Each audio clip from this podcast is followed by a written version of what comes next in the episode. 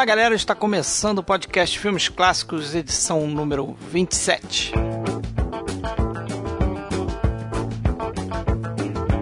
Esse aqui é o primeiro episódio da série que estamos intitulando de Dicas Triplas do PFC. I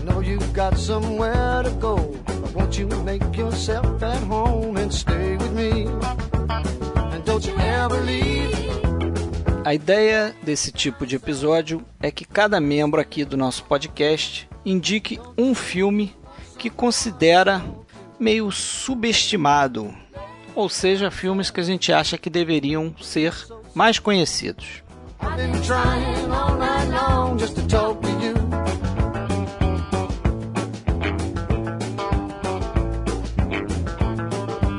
Já que a gente está partindo de um pressuposto que você que está nos ouvindo provavelmente não viu o filme, a gente decidiu fazer esse episódio um pouco diferente. Ele terá duas partes sendo que na primeira parte a gente evita ao máximo dar grandes spoilers. Então, se você não viu o filme, você vai poder passar pelos três filmes tranquilamente durante essa primeira parte, sem que o filme seja estragado para você. E aí depois, num determinado momento, a gente vai avisar que a gente vai começar a falar de partes que a gente considera spoilers desses filmes. Então, se você não liga para spoilers, você pode seguir ouvindo. Ou se você liga para spoilers e ainda não viu esses filmes, você dá aquela tradicional pausadinha, e se você achou os filmes interessantes até então, pelo que você ouviu a gente falar aqui, você pode tomar o seu tempo, ver o filme e voltar a ouvir o final do episódio, que conterá aí os spoilers, né? Normalmente sobre os finais desses filmes.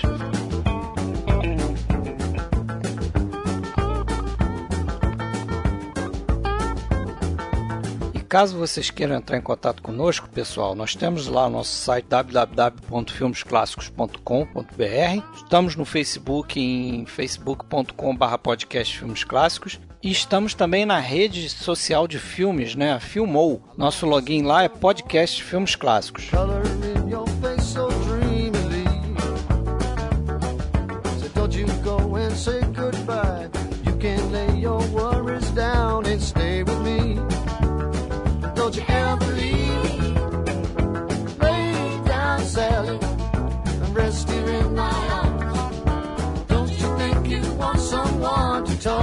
E hoje, pessoal, para fazer esse episódio aí sobre dicas, a gente está aqui com o Sérgio Gonçalves falando de São Paulo. Tudo bem? E de novo presente aqui Alexandre de Blumenau, Alexandre Cataldo. Alô, boa noite. Eu sou Fred Almeida, falo aqui do Rio. Então, vamos começar? Posso eu começar a dar minha dica aqui? Pode, nós já estamos curiosos. Vocês sabem, pô. Já estragando tudo que ele estava explicando sobre como Já estragando funciona, tudo, fazendo uma cena aqui, é, se ninguém soubesse, mas vocês sabem. Que é o Jardim dos Fins e Contini. Il Giardino dei Fins e Contini, é isso, Alexandre? Positivo. Como é que você falaria isso? Il Giardino? Giardino? Il Giardino. Il Giardino, Il Giardino. Fins Filme de 1970, né, dirigido aí pelo Vittorio de Sica, não é um dos filmes é, mais lembrados, né, quando a gente lembra desse grande diretor italiano. Primeiro que a gente lembra de Cara e Ladrões de Bicicleta, que eu acho que é um preferido aqui de todos. Sim. Eu sei que do Alexandre, Meu, é. eu não sei do Sérgio. Acho muito bom. Não é um dos meus filmes preferidos, assim, mas. Não, mas do Vitória de Sica, talvez. Ah, sim, acho que eu prefiro ele ao Jardim. É, eu prefiro um pouquinho. Mas o, o Jardim, para mim, eu já coloco entre os meus preferidos, né? Ele fez outros grandes filmes aí, Vítimas da Tormenta, né? Que é o Shine, Xuxia. Xuxa. Xuxa. Xuxa. Xuxa. Xuxa. Xuxa e os Duendes. Não, não é Xuxa, é Xuxa. Xuxa. Então, que é outro filme bacana também, Humberto D, Milagre em Milão, é, fez filmes, A Culpa é dos Pais também, né? Que são filmes mais citados, mais famosos até. São né? filmes mais Jardim, famosos, exatamente. Jardim dos Fins de Contínuo. Eu, eu só conhecia porque foi uma dica, acho que você mesmo deu há muitos anos. Não, e acho que foi do Marcelo. Ou foi o Marcelo, não sei, algum Marcelo. de vocês Marcelo que, que me deu essa, essa dica. dica. Marcelo Mas, que me deu essa dica. Não, é, acho que se eu não tivesse conversado com vocês antes, até hoje eu não conheceria esse filme, não. Não teria ido atrás, não teria assistido, não.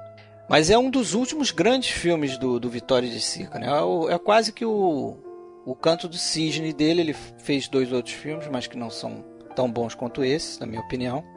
né? E acho muito legal é, o período que ele retrata ali, né? A história se passa em Ferrara, uma, uma cidade italiana, e num período ali um pouco antes da Itália entrar na Segunda Guerra Mundial, né? E os personagens ali não se dão conta das coisas que estão acontecendo, né? Por conta da, da invasão da Alemanha outros países, né? Por conta da perseguição dos judeus. E eu acho bacana esse tem essa coisa dessa metáfora do jardim ser uma espécie de oásis ali dentro, né? Os Um personagens refúgio, vão ali pro jardim. Oi? Um refúgio para pra... um refúgio e ali eles ficam alienados, né, do que está começando a acontecer e, e são em sua grande maioria judeus. Os personagens princi- principais acho são todos judeus e não estão percebendo as coisas que estão acontecendo, né? Que judeus na Alemanha e nos países invadidos estão sendo enviados para campos de concentração. E, e ali dentro eles estão completamente alienados, né? É, e, e o filme, na realidade, assim, quem tá ouvindo, acho que muita gente ah, de repente não assistiu o filme, ele tá mostrando assim, não só judeus, eles são jovens, né? Eles são Sim. jovens. Eu acho até os atores um pouquinho velhos para o que a gente imagina, né? Que seja no, no livro, por exemplo. É, eles, eles parecem, me parece, pelo menos que eles são um pouquinho mais velhos do que seria Você a idade. chegou a ler o livro? não, não. Não cheguei, mas eu tenho essa, essa impressão que eles são um pouquinho mais velhos do que os personagens seriam, na verdade, mais ingênuos e mais alienados, como muitas vezes os jovens, os adolescentes costumam ser. Eu tenho a impressão que, ele, que eles seriam todos assim, adolescentes, né?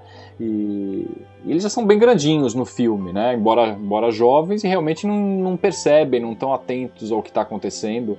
E é curioso um filme retratar essa fase, né, que você bem comentou. Geralmente vai mostrar o que? Mostra a guerra, mostra o pós-guerra, com todos os traumas gerados pela guerra, mas esse pré-guerra, né, é, a gente não costuma ver isso. Isso, isso. Só isso já é uma coisa original nesse filme, né? É, e não, e não tem cena de batalha, né? Não tem, quer dizer, a guerra é o pano de fundo pro romance, né? Que tem ali. Que você começa a assistir o filme e você, pô, o filme vai ser sobre esse romance, desse, desses dois jovens, né? A personagem da, da Mikkel, né? Interpretada pela Dominique Sandak, belíssima, mulher linda. E o personagem, personagem do Giorgio, né? Que é o Lino Capolitio. Então você acha que vai ser um romance entre os dois ali, mas você acaba né, descobrindo outras coisas no decorrer do filme, que a gente pode comentar no final, né? Como a gente tinha combinado, a gente vai evitar os spoilers até determinado ponto do episódio, onde a gente vai anunciar que a gente vai fazer spoilers. Mas é interessante como esse pano de fundo do filme vai vai tomando conta do filme, né? Né, E, e mais, a- mais que isso ainda, né? É, que se você já não leu sobre o filme, já não sabe do que se trata, você não imagina o, que, que é a história. Mostrando aquele, aqueles jovens estão chegando naquele jardim imenso numa, numa casa, vão jogar tênis, mas é sobre o que o filme? né? O relacionamento entre eles vai mostrando isso, mas precisa chegar até o final, na realidade, que você consegue fechar tudo a história, né? Porque ele, ele fica meio aberto, você não sabe para onde vai caminhar. Não é um filme que você começa a falar, ah, esse é um filme sobre guerra, ah, esse é um filme sobre o relacionamento dessas duas pessoas, é isso que ele vai, é, ele vai focar exatamente nisso, né? É, eu acho Ele que não vira um clichê, né? não vira, não vira. Você, você fica esperando o que, que, que vai acontecer, como que isso vai, vai concluir, né? Como eles vão concluir essa história. É, a- a- é, só dar meu, a minha, minha visão, assim, é um filme que eu gostei bastante quando eu vi a primeira vez, revi agora pro podcast, já deve ter, sei lá, quase 10 anos que eu tinha visto a primeira vez. Um bom filme. Eu acho que poderia até ser um pouquinho melhor, não, não- também não acho que seja o melhor filme do Vitório, de Sica, é, gosto bem mais do, do- do- dos filmes da, da fase do neorrealismo, né, como o Xuxá, o Ladrões de Bicicletas, o, até A Culpa dos Pais. Mas é um filme que eu, que eu considero assim, o, o- o- o ponto alto dele assim, a, a- a- o, a- o clima que ele, que ele, que ele retrata, assim, aquela, aquele, aquela alienação do- da- das famílias, do, daquela, daquela época do pré-guerra.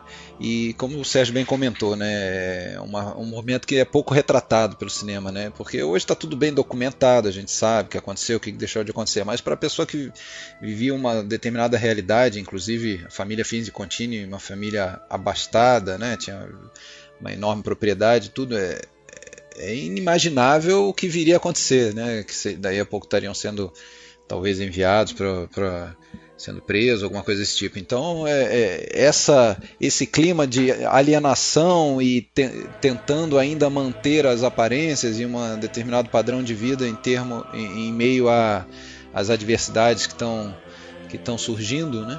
Porque o que eles sentem são limitações. Ah, não pode mais frequentar o clube, não pode mais fazer isso, não pode mais fazer aquilo, mas ninguém tem ideia do, de onde vai parar aquilo ali, né? Parece... É, a impressão que fica é que eles não vão ser atingidos por aquilo ali, né? Eles acham que é, não vão eles ser imaginam que não vão ser atingidos.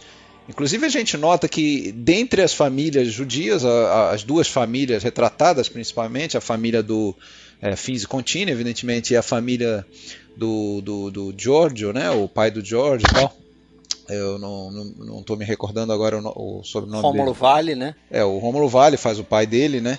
É. Eles, você vê que existe ali uma, uma certa ah, animosidade entre as famílias. O, o Rômulo Vale, ele, ele não, não, não gosta muito que o filho se relacione com os filhos de Contini, né? Porque são, independentemente sejam judeus também, não, não, é, não é o fato de serem judeus que unem, né?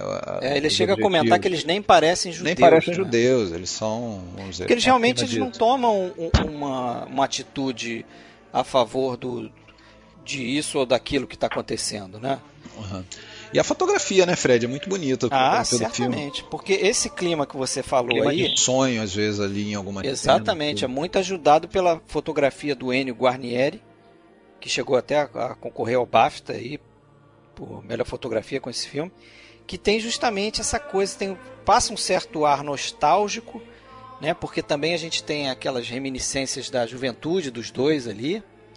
E eu não li isso em lugar nenhum, mas eu posso quase assegurar que ele usa filtro. É, isso isso eu ia te perguntar, porque desde a primeira vez que eu vi, eu sempre tenho essa impressão que ele usa. As imagens são suavizadas, os contornos são, são difusas, suavizados, né? difusos. Dá a impressão que tem uma, sei lá, uma, uma tela na frente né, da, da lente. Mas isso era um recurso comum, se eu não me engano. Era um recurso na, comum. Na, no cinema sabia... italiano, né? Cinema americano também fazia isso para fazer close-up das pra tirar atrizes. as rugas das atrizes, né? É. Eles faziam isso. Que eu lembro do Rotuno, né? O, o aquele o Giuseppe Rotuno. O Rotuno trabalhou bastante com Visconti, e pelo menos num, em, em, um ou dois filmes eu sei que isso foi feito ali no, no Noites Brancas e tal. e não era nada, muitas vezes não era nada muito profissional não, usava às vezes meia calça, sabia? meia calça de mulher mais fina na frente do, da, da lente e dá esse, dá esse efeito. E é interessante ali, porque ele cria esse clima, né? E dá a impressão que é o filme todo, né? É. É mais, é, mais visível isso naquelas cenas claras, no, no jardim. A trilha, trilha sonora eu acho excepcional, que é composta pelo Manuel de Sica, que é filho do Vitório de Sica, inclusive.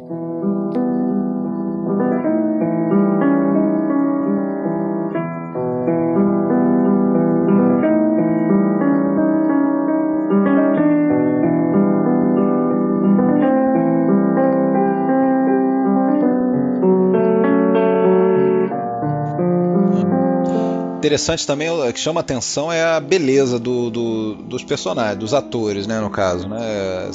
Não só a Dominique Sanda, é, os próprios atores masculinos, você vê que, que, que tem até aquela coisa meio é, ariana do, do, é, apesar de, de, serem justamente os, os que serão perseguidos, né? Mas aquele ideal da, da, da beleza, o próprio Helmut Berger, apesar de que é o irmão dela, é, né? Apesar de ter meio assexuado no filme, né? Ou, ou enfim, é, ele. Você acha ele... ele assexuado no filme? Eu tive uma impressão diferente. Não, é, fica, é, é aquilo que a gente já comentou em outro episódio, fica tudo subentendido, né? Você não vê nada explícito dele, né? Você não vê nada explícito, inclusive a cena em que é pra gente entender a opção sexual dele é também assumir. É, fica, é dúbia, né? Fica dúbia, né? Que ele teria tido ciúme não do. não do, do Bruno, né? Na, não do. da irmã do Bruno, agora não, não, não, me lembro qual era o triângulo ali, né? O Alberto. O Albe, Alberto, né? O personagem é. do, do Helmut, do Helmut Berg. Berg. Então, o Helmut Berg era amigo do, do Visconti, né? Que a gente sabe na vida real, né? É, aquele jardim não existe, né? Os turistas chegam em Ferrara e muitas vezes perguntam: pô, cadê o jardim do filme? Cadê o jardim? Como é que eu faço para chegar no jardim, para ver o jardim e tal? o jardim não existe. Eles criaram um jardim a partir de imagens de Roma, tem acho que o Jardim Botânico de Roma, tem imagens de Monza, e eles criaram só com a edição. Ah, né? Então, é porque você não tem a noção do tamanho daquilo ali, daquela propriedade. É, eles não deixam claro que aquilo está dentro de algum lugar, que é um lugar fechado. É. Você, é, as cenas são muito próximas, né? Tem a estradinha, mostra a quadra de tênis. Você que tem que imaginar o tamanho daquilo. Qual é, qual é, aparece, aparece provavelmente, não sei se foi filmado em Ferrara mesmo, mas aparece ali algumas ruas e a entrada, né? O portão Isso. principal, que é aquele mordomo sempre abre lá pro, pro, é. pro ele. E tem a estradinha, né? A estradinha e dali a gente não vê como é que se desenrola lá dentro. Né? Tem uma estradinha para onde eles vão para casa, quando tem a cena da chuva, que eles estão correndo por lá e tal. Então dá a impressão que é um lugar grande, né? Tem até aquele outro. Aliás, cena da chuva, bom, não sei a se. Cena... Isso é um spoiler? Não? Já entrou no spoiler. Né? Meu Deus do céu. Dominique é. Ó, nota é uma... 10 para você. É, é, é, a, cena, é melhor, a cena é melhor do que a outra, né? Dominique Sanda, apesar de hoje estar aí com seus 67 anos. Enfim, uma homenagem para você. a outra a gente comenta depois na parte do spoiler, mas é uma cena bacana também.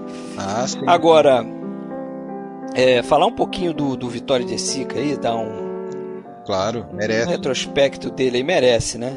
Ele, é engraçado que, que ele começa a carreira dele como ator, muito novo, né? E vai fazer filmes bobinhos, né? Filmes românticos, comédias românticas. Filmes comerciais, né? Filmes comerciais, totalmente comerciais, né?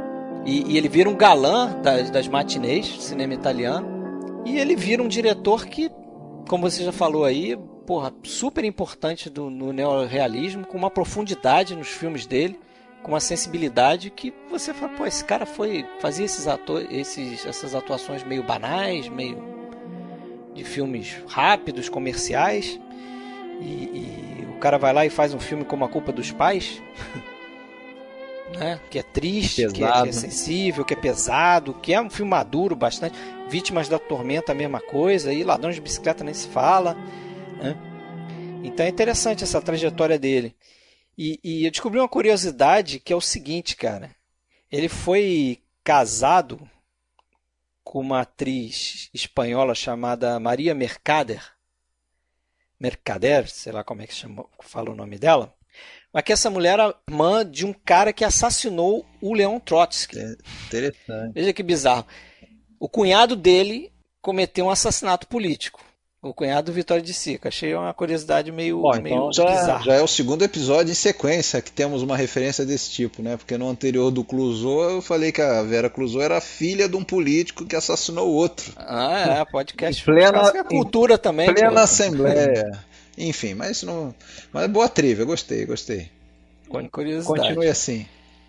O filme é adaptado do, de um livro do Giorgio Bassani, Giorgio que Bassani. tem tem esse mesmo nome e, e o roteiro é de um cara chamado Vittorio Bonicelli e Hugo Pirro, mas tem participação do próprio De Sica no, no roteiro e do Cesare Zavatini, que é um, um dos, dos, grandes, grandes nomes. É, esse é um dos grandes nomes, muito grande, o, o, grande roteirista do neorrealismo italiano. É. Né? Ele e aquela Suso, né, a mulher lá, Suso é. Cech D'Amico que também assina muitos roteiros importantes aí do cinema italiano, é muita coisa do Visconti também.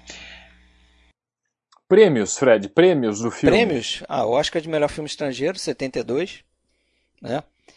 É legal que o tem, tem imagem no YouTube do, do produtor, que é o Arthur Com, recebendo o Oscar e o cara dá uma bela de uma desabafada ali naquele momento, fala que pô, é a segunda vez que desaconselham é, a gente a fazer um filme, né? Porque falam que um filme sem sexo sem violência, né? Como? Eu discordo um pouco do, do filme sem sexo, porque o filme tem sexo. Não, o filme respira sexo, né? Eu, eu é, mas, eu mas ele fa... mas eu acho que ele quis dizer Explícito. no sentido de porque é um filme de, de 1970 ali, né? Explícito o que ele quis dizer. Já né? tinham filmes mais, é, com Mas o filme respira sexo. mais explícita. A, a, a, a Nicole mesmo, independente de qualquer cena, ela ela é sensualíssima e, e é. insinuante.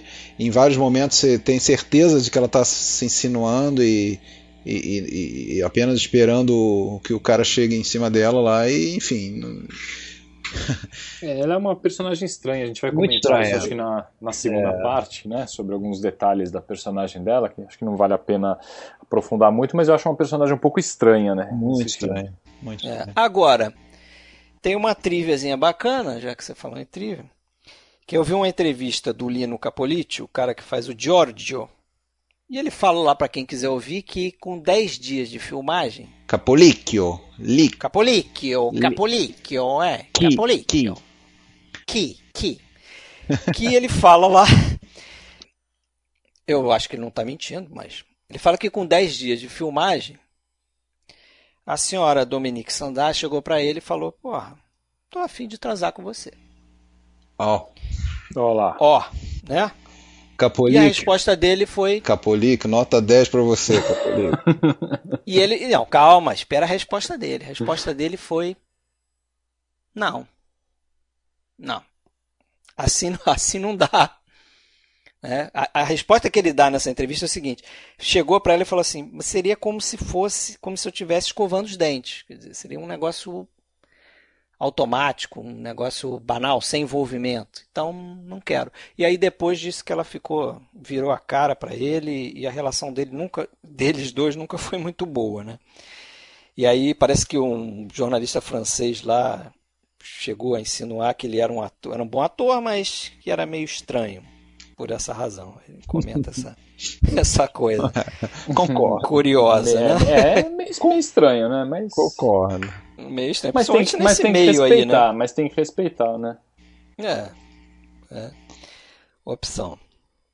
Mas vamos passar para o próximo filme, que já tem bastante tempo aí. Concluímos esse, então? É, voltamos a falar dele, né? Na parte dos spoilers. Lembrando que aqui termina né, a primeira parte aqui do Jardim dos Fisicontini, mas a gente já pode ir para o próximo. Então tá bom. Bom, o filme que eu vou trazer, que como dica, não é um filme desconhecido, né, mas é de um, de um gênero que a gente acabou falando pouco nos podcasts, e é considerado um grande clássico da ficção científica dos anos 50, embora não seja muito lembrado, né, até por algumas pessoas que gostam de cinema antigo, muita gente ainda não assistiu, que se chama Planeta Proibido, né? Forbidden Planet, que é um filme de 1956, dirigido pelo Fred Wilcox, que é um diretor que não tem nada grandioso em seu currículo, a não ser que você ache que os filmes da Leste são filmes grandiosos, mas... ah, é, eu que... gosto muito, tá? Do A Força do Coração, de 43. não, eu tô falando sério, eu gosto muito desse filme, é um filme que que eu tenho e rever, já vi várias vezes, enfim. Mas é, continua, mas como, continua. a gente acabou de falar do Vitório De Sica, né? Agora a gente está falando do. Vamos falar de quem mesmo? Do Fred Wilcox, ah, o diretor dos filmes da Leste e tal. Bom, mas é. acho que o grande filme do currículo dele é esse Planeta Proibido. Planeta Proibido, ele ele é um filme, talvez, se não o pai, mas acho que o avô né, dos filmes de, de ficção científica que a gente acabou conhecendo ao longo dos anos, até de alguns clássicos e de, de séries como Jornada nas Estrelas, por exemplo. Muita coisa tem origem é, nesse filme. Né? E os anos 50, na realidade, eles são importantes, né? os filmes de ficção se desenvolveram muito porque o, o panorama mundial era muito propício para isso. Né? É, foi pós Segunda Guerra, Guerra Mundial, Fria, a né? Guerra Fria, a ameaça nuclear, a bomba nuclear, a bomba atômica. Então existia uma tensão constante em relação aos perigos da radiação, o fim do mundo e todo, é, todo esse medo das pessoas acabava se é, materializando né, de uma forma criativa nos escritores de ficção, com invasão de alienígenas, seres mutantes. Então é muito comum, por exemplo, naqueles filmes B de ficção dos anos 50, você ter aqueles insetos gigantescos, né? Tem um filme famoso chamado Them, que mostra aquelas formigas gigantes, aparecem é monstros, filme, né? é, aparecem monstros e ETs invadindo a Terra. Então era sempre uma ameaça. Existia até é, aquela coisa do medo do comunismo. Então os alienígenas poderiam ser os comunistas, né? Os russos. Então no, no, nos filmes de ficção americana, a, maior, a imensa maioria eram filmes B nessa fase, né? E são filmes muito interessantes. Eu acho ainda filme, um, filmes muito gostosos de se assistir. Eu gosto também. É. É, eu vejo, vejo como é, bom, bons entretenimentos, assim, filmes é, seria o equivalente a boas sessões da tarde, vamos dizer assim, né? Sim, o... né? é, não são filmes que você. Alguns eu acho que são filmes muito bons ainda sobre é, filmes de ficção, que eu acho que ainda são filmaços, por exemplo. Você pega de 57, O Incrível Homem que Encolheu, né? que também começa com aquela coisa. O Dia em que a Terra Parou também. O dia né? que a Terra Parou. Esse eu acho que são filmaços, que estão acima da média dos, desse aquele monte, aquela enxurrada de filmes B que tinham nessa época, né? Mas o que é interessante no Planeta Proibido que foi produzido pela MGM, é que a MGM acabou comprando essa ideia né, de fazer esse filme, mas acreditando que um filme de ficção científica poderia não ser um filme B. Ele poderia ser produzido né, de uma forma séria, com investimento, e ser um filme A e fazer bastante sucesso. Planeta Proibido ele foi produzido assim custou bastante, só o robô, o tal do Rob, quase 2 milhões de dólares. Ele, o, é, o, é, o custo do o filme, filme, foi né? quase isso mesmo. Só o robô, para fazer aquele robô, que hoje a gente olhando, né, você fala, puxa, tem uma pessoa, é óbvio que tem uma pessoa lá, mas aquele robô envolveu bastante tecnologia na época para ser construído. Você vê em documentário sobre o filme, o robô custou cerca de 100 mil dólares para ser feito. É, o Rob, época, é, o Rob, o robô? Rob the Robot. Eu é. vi que existe um verdadeiro culto ao Rob, o robô, sim, né? Sim, na época ele fez, ele fez muito sucesso. Né? na época. Ele, fez... ele apareceu em outros, apareceu em outros é, seriados, filmes. em outros filmes, ele aparece no Gremlins. Ele, né? É, no, no Gremlins ele, ele aparece, na realidade. É uma homenagem, tem, tem uma né? cena que ele aparece assim atrás, naquela feira de, de inventos e é. tal. Ele mas aparece, ele, ele mas fez, ele apare, tem, aparece, tem filme dele. Ele tem um filme, é, ele aparece um, num filme chamado The Invisible Boy, né, que é de 57 também. Tinha uma série que chamava The Thin Man, ele aparece também em alguns episódios, apareceu em vários, alguns episódios do. Ah, não, acho que esse foi a nave, né? É a nave, a gente vai comentar sobre a nave, apareceu no The Twilight Zone, né, Além da Imaginação.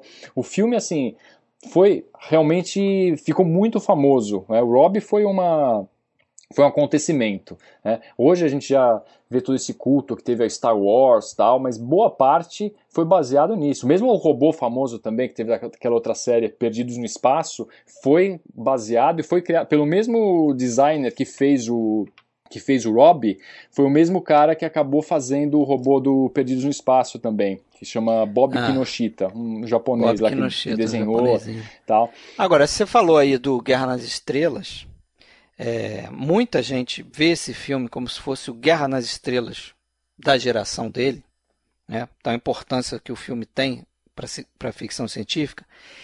E o C3PO e o R2D2 devem um pouquinho ao, ao Hobby também, que hoje é aquela coisa, você olha aquele robô e parece bobo o robô, né? Parece coisa do filme dos Trapalhões. Não convence, né?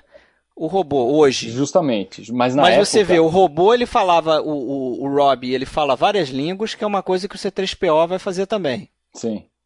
No Guerra nas Estrelas. E, e, a forma dele girar a cabeça e ser arredondado, e tu lembra um pouco o R2D2.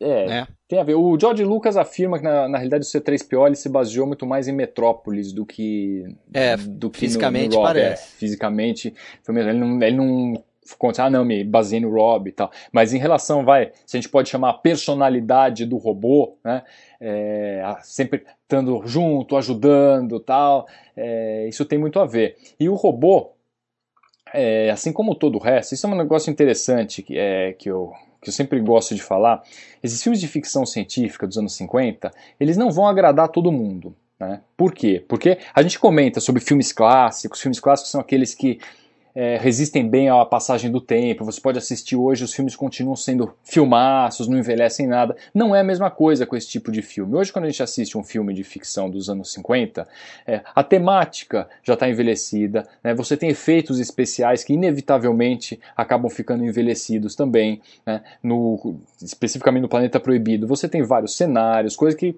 Você vai mostrar para uma criança hoje e falar, nossa, mas que coisa mais falsa, que coisa mal feita, a criança vai falar, entendeu? Então você tem que assistir entendendo o significado, o que, que aquele filme representava em termos de, de efeito, de criação, para a época que foram feitos. Né? Eu, particularmente, gosto muito desse estilo de filme, mas eu entendo se alguém assistir e falar, nossa, mas que porcaria de filme, um filme sabe, antigo, ultrapassado, aquele robô. Na época, a coisa era tão impressionante do Robbie, a gente não, não dá conta disso, mas que tinha gente que não acreditava, que achava que o robô realmente se mexia e havia. É, que, que era um que era robô, robô, de verdade, verdade, que não sabia que tinha uma pessoa dentro do robô.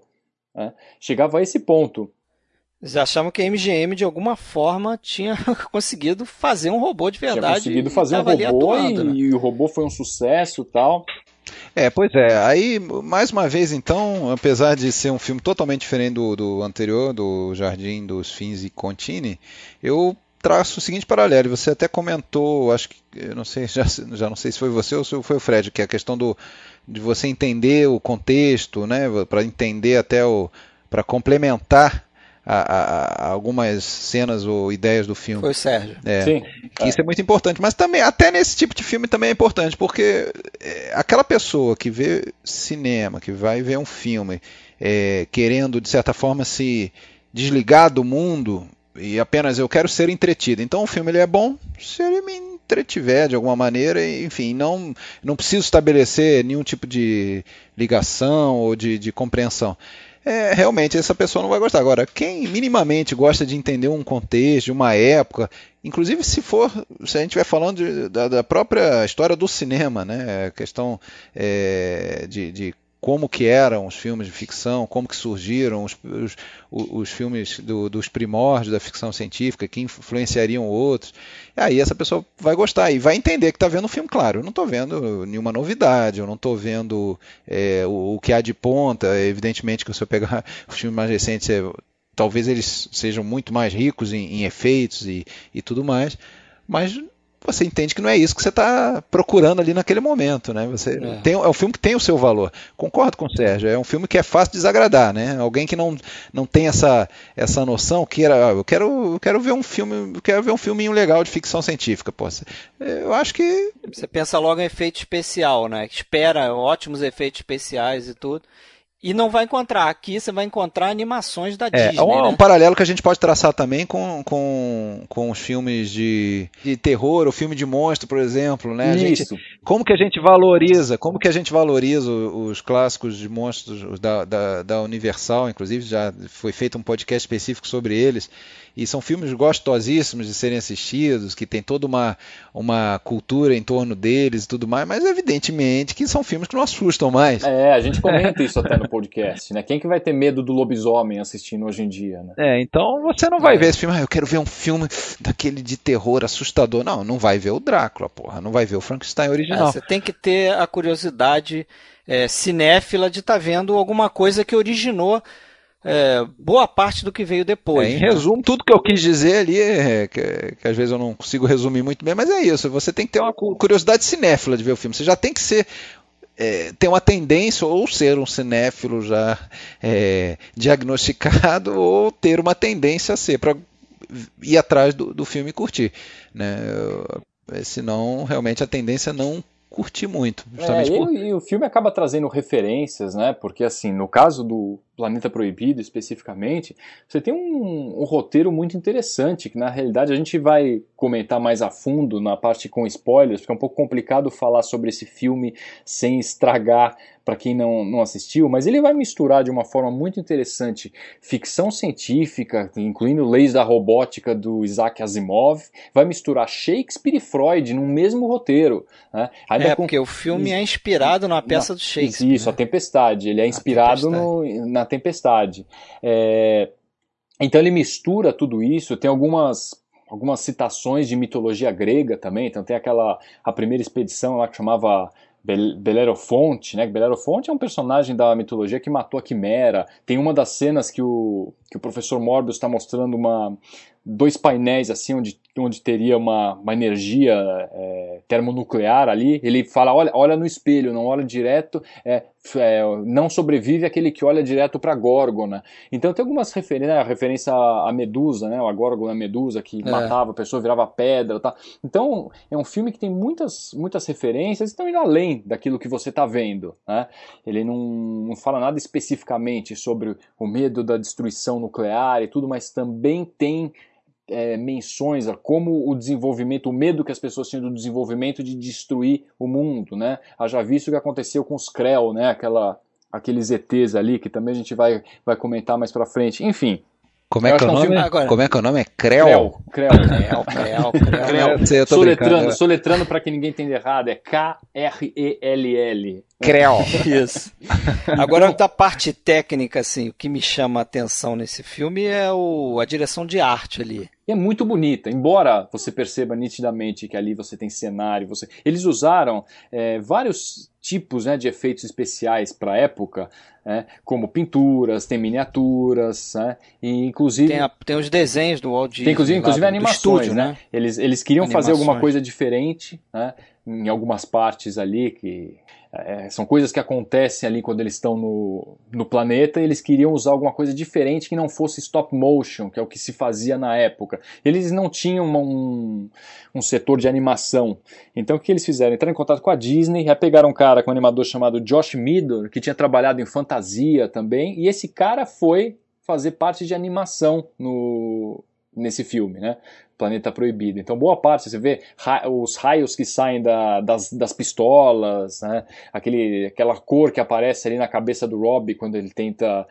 Quando alguém fala para ele atirar ou fazer algum mal para algum humano, coisa ah, peraí, que. Peraí, peraí, peraí. Isso aí não é spoiler? Acaba não fazendo. O que? Spoiler? Não, eu tô brincando. É spoiler. Eu tô brincando com você. A cor que sai, pô, será que. Cor... Ah, mas eu não falei que cor que é. Ah, isso, então tá, tá bom. Né? Mas tudo isso, na realidade, foi, é tudo, foi tudo animação, né? Feito por esse cara. É, e o, o visual, o resultado é muito, muito interessante, né? Muito interessante. Aquele mundo dos Krell ali é, é, é, é, muito bem feito. Muito bem até feito. É hoje, é, assim, impressionante até hoje. Você imagina como era assistir isso no cinema, né? em Cinemascope. Esse filme foi feito em Cinemascope, né? Então, como é você olhar isso na, na telona na época, tem aquela cena, aquela panorâmica que eles vão andando, você vê aqueles três pontinhos andando sobre uma plataforma, aquele negócio gigantesco, né? aquela estrutura imensa subterrânea ali que o professor Morbius vai mostrando. Né? É, enfim, tem coisas que todo mundo já viu, todo mundo conhece, ou sei lá, grande parte já viu aquele, aquelas máquinas de teletransporte né? do, do Star Trek, Jornada nas Estrelas. Logo, é inspirado, inspirado, na máquina de desaceleração. desaceleração. Né? Eles vão para uma máquina muito parecida. Não tem como não ser inspirado naquilo. Não, né? é totalmente, totalmente inspirado. Acho totalmente, que é declarado que é inspirado. Para eles é, resistirem à desaceleração quando eles estão se aproximando do, do, tal planeta. Então eles vão se proteger dentro dessa, desses tubos, né? É, desaceleração. E é interessante ver o, o, visual né, desse filme, que isso acaba não sendo spoiler, a gente pode comentar, porque é uma parte interessante. Eles estão falando aí que estão no final do século XXI, tal, fazendo viagem interplanetária, mas tem umas coisas que são muito inocentes né, em termos de tecnologia. Na verdade, o filme se passa em 2200. Isso é que eu achei engraçado. O filme se passa em 2200 e eles falam que no final do século XXI o homem chegou à Lua. É, exatamente. É um pouquinho, um pouquinho errado é. ele, né? Porque o filme é de 56, é. quer dizer, quase aí 13 anos depois, não, pra, o homem pra, teria chegado é, à Lua. Mas pra muita gente isso aí vai ser a prova de que o homem não chegou ainda, né? É, pois é. Que ali Mr. Kubrick dirigiu uma bela... É, mas... é, ouviu o podcast, é. né? É, mas parte 2 do Kubrick. O que eu estava comentando em termos da, da inocência de algumas coisas tecnológicas, né, que são mostrar alguns aparatos tecnológicos, você tem a própria nave, né, que eles estão, onde eles viajam, que é aquele disco voador de desenho animado, redondinho, com aquela cúpula central que vai girando, é exatamente isso, é um disco, é um disco voador que poderia estar, por exemplo, no desenho dos Impossíveis, os mais velhos sabem do que se trata, né? Mas isso é curioso também, né? Porque aquele tipo de disco voador, geralmente quem chega são extraterrestres isso, no isso. planeta Terra. É. Aqui é diferente, os homens estão chegando num planeta. Num planeta que não é a Terra. Planeta, né? Que não é, que a, não terra. é a Terra. E eles chegando num, disco, disco daquele. Porque essa altura eles já pegaram o know-how do, do, do, É, dos ETs. Justamente, justamente. É, claro. e, não, e o aparelho de navegação, né? Que eles têm ali no meio, dentro daquele globo de cristal, que você tem uma, uma miniatura do disco voador e alguns vetores, um negócio totalmente analógico, né?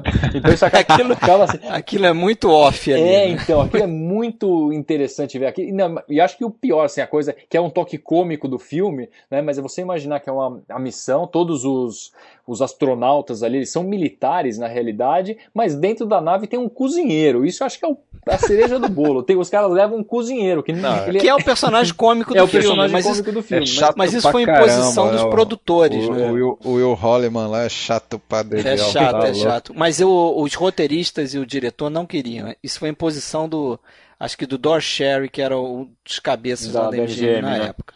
É. É. Agora, uma coisa inovadora também que a gente não pode deixar de falar desse filme é a trilha sonora. Justamente. Porque ele é feita toda de música eletrônica, né? Isso antes da gente ter o sintetizador, mas eles usaram é, uns experimentos lá que eles desenvolveram para fazer o filme.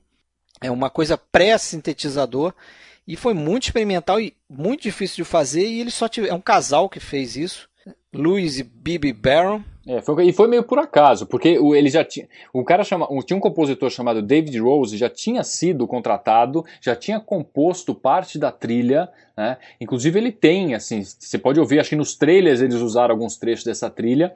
E aí o que aconteceu foi o seguinte, que o próprio produtor, né, o é Sherry, né, que ele chama do, é, o da, da, MGM, ele foi uma vez em Nova York num clube noturno e achou esses caras fazendo uns sonzinhos estranhos. Falou, pô, eu quero esses caras para fazer o, o som do, do Planeta Proibido. E aí os caras desenvolveram, como você falou, eles, eles criaram os equipamentos todos para fazer essa, esse som, né, essa trilha, e o cara achou que estava tão bom que dispensou totalmente a trilha do, do David do Rose, dispensou né? e usou pela primeira vez só essa, essa trilha, que nem pôde ser chamada de trilha sonora, porque a união dos músicos não permitia, eles não pagavam para os músicos, então tem uma história é, um pouco complicada, e aí eles tiveram que usar um termo de tona, se você for ver nos créditos, não está escrito soundtrack, nada disso, ou music, não, tá electronic tonalities. Isso, tonalidades eletrônicas, isso que eles usam, e é aquele, aquele som que algumas pessoas até já, já ouviram, que é alguma coisa mais ou menos assim, ó.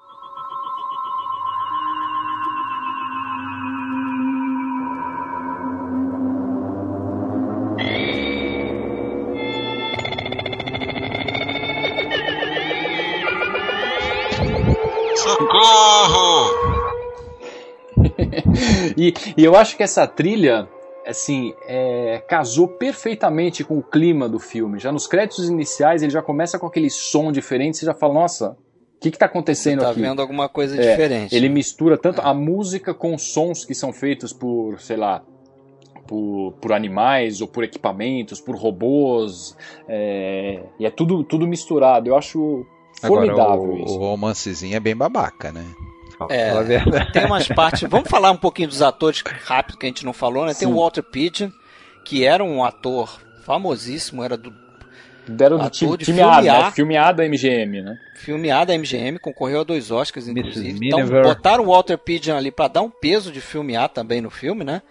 E o Leslie Nielsen, que a gente conhece recentemente de Corra que a Polícia Vem Aí. Recentemente não, né?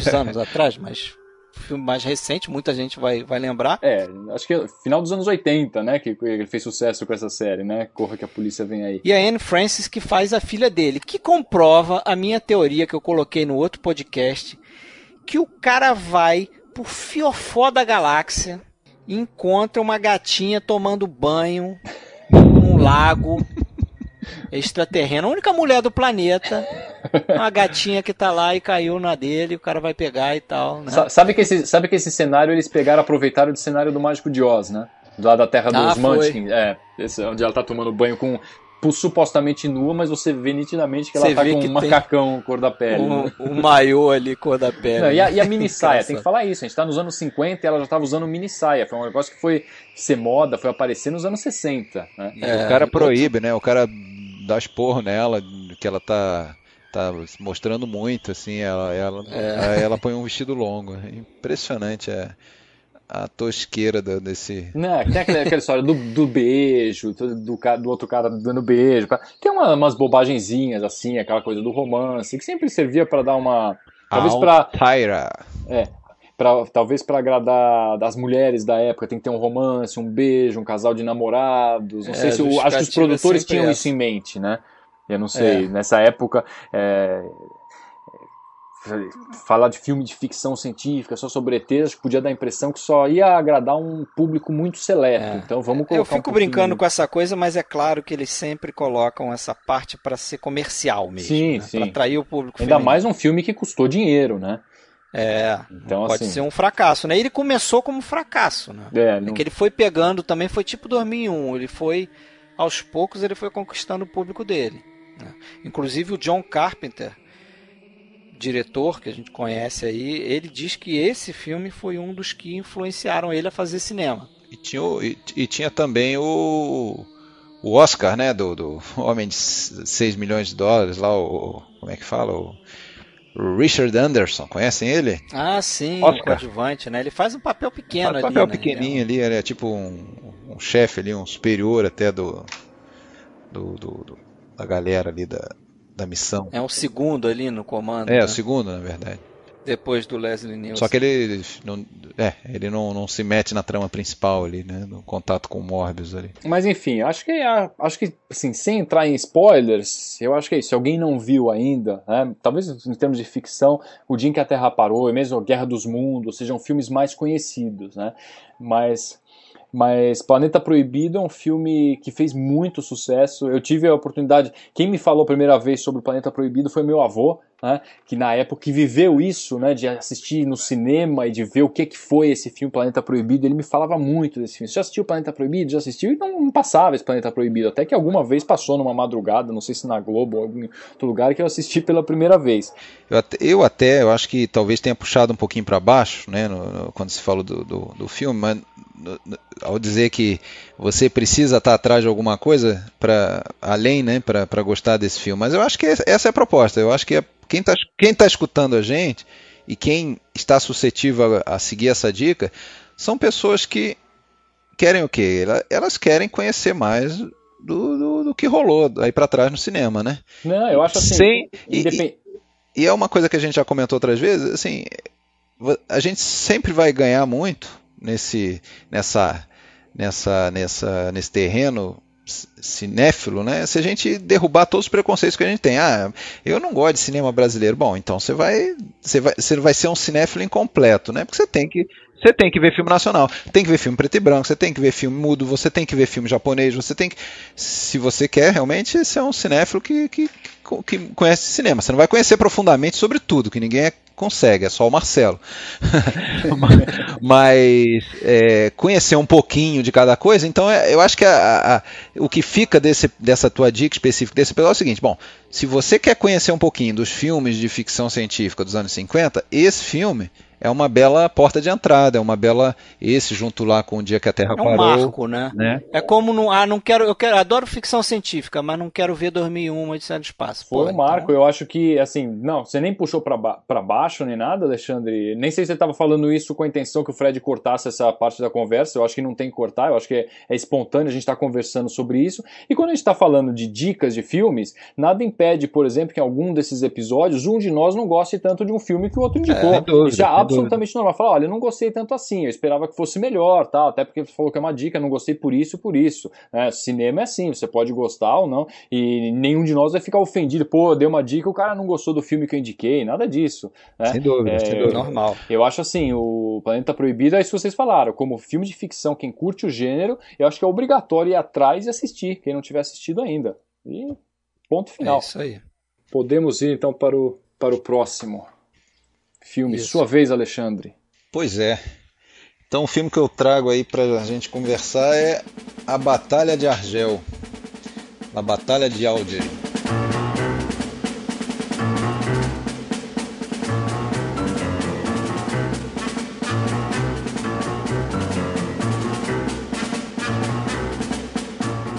1966, um filme também um filme italiano como o que o Fred trouxe, né? Mas esse é um filme ítalo-argelino, na verdade. foi produzido também pela Casbah Filmes de Argel.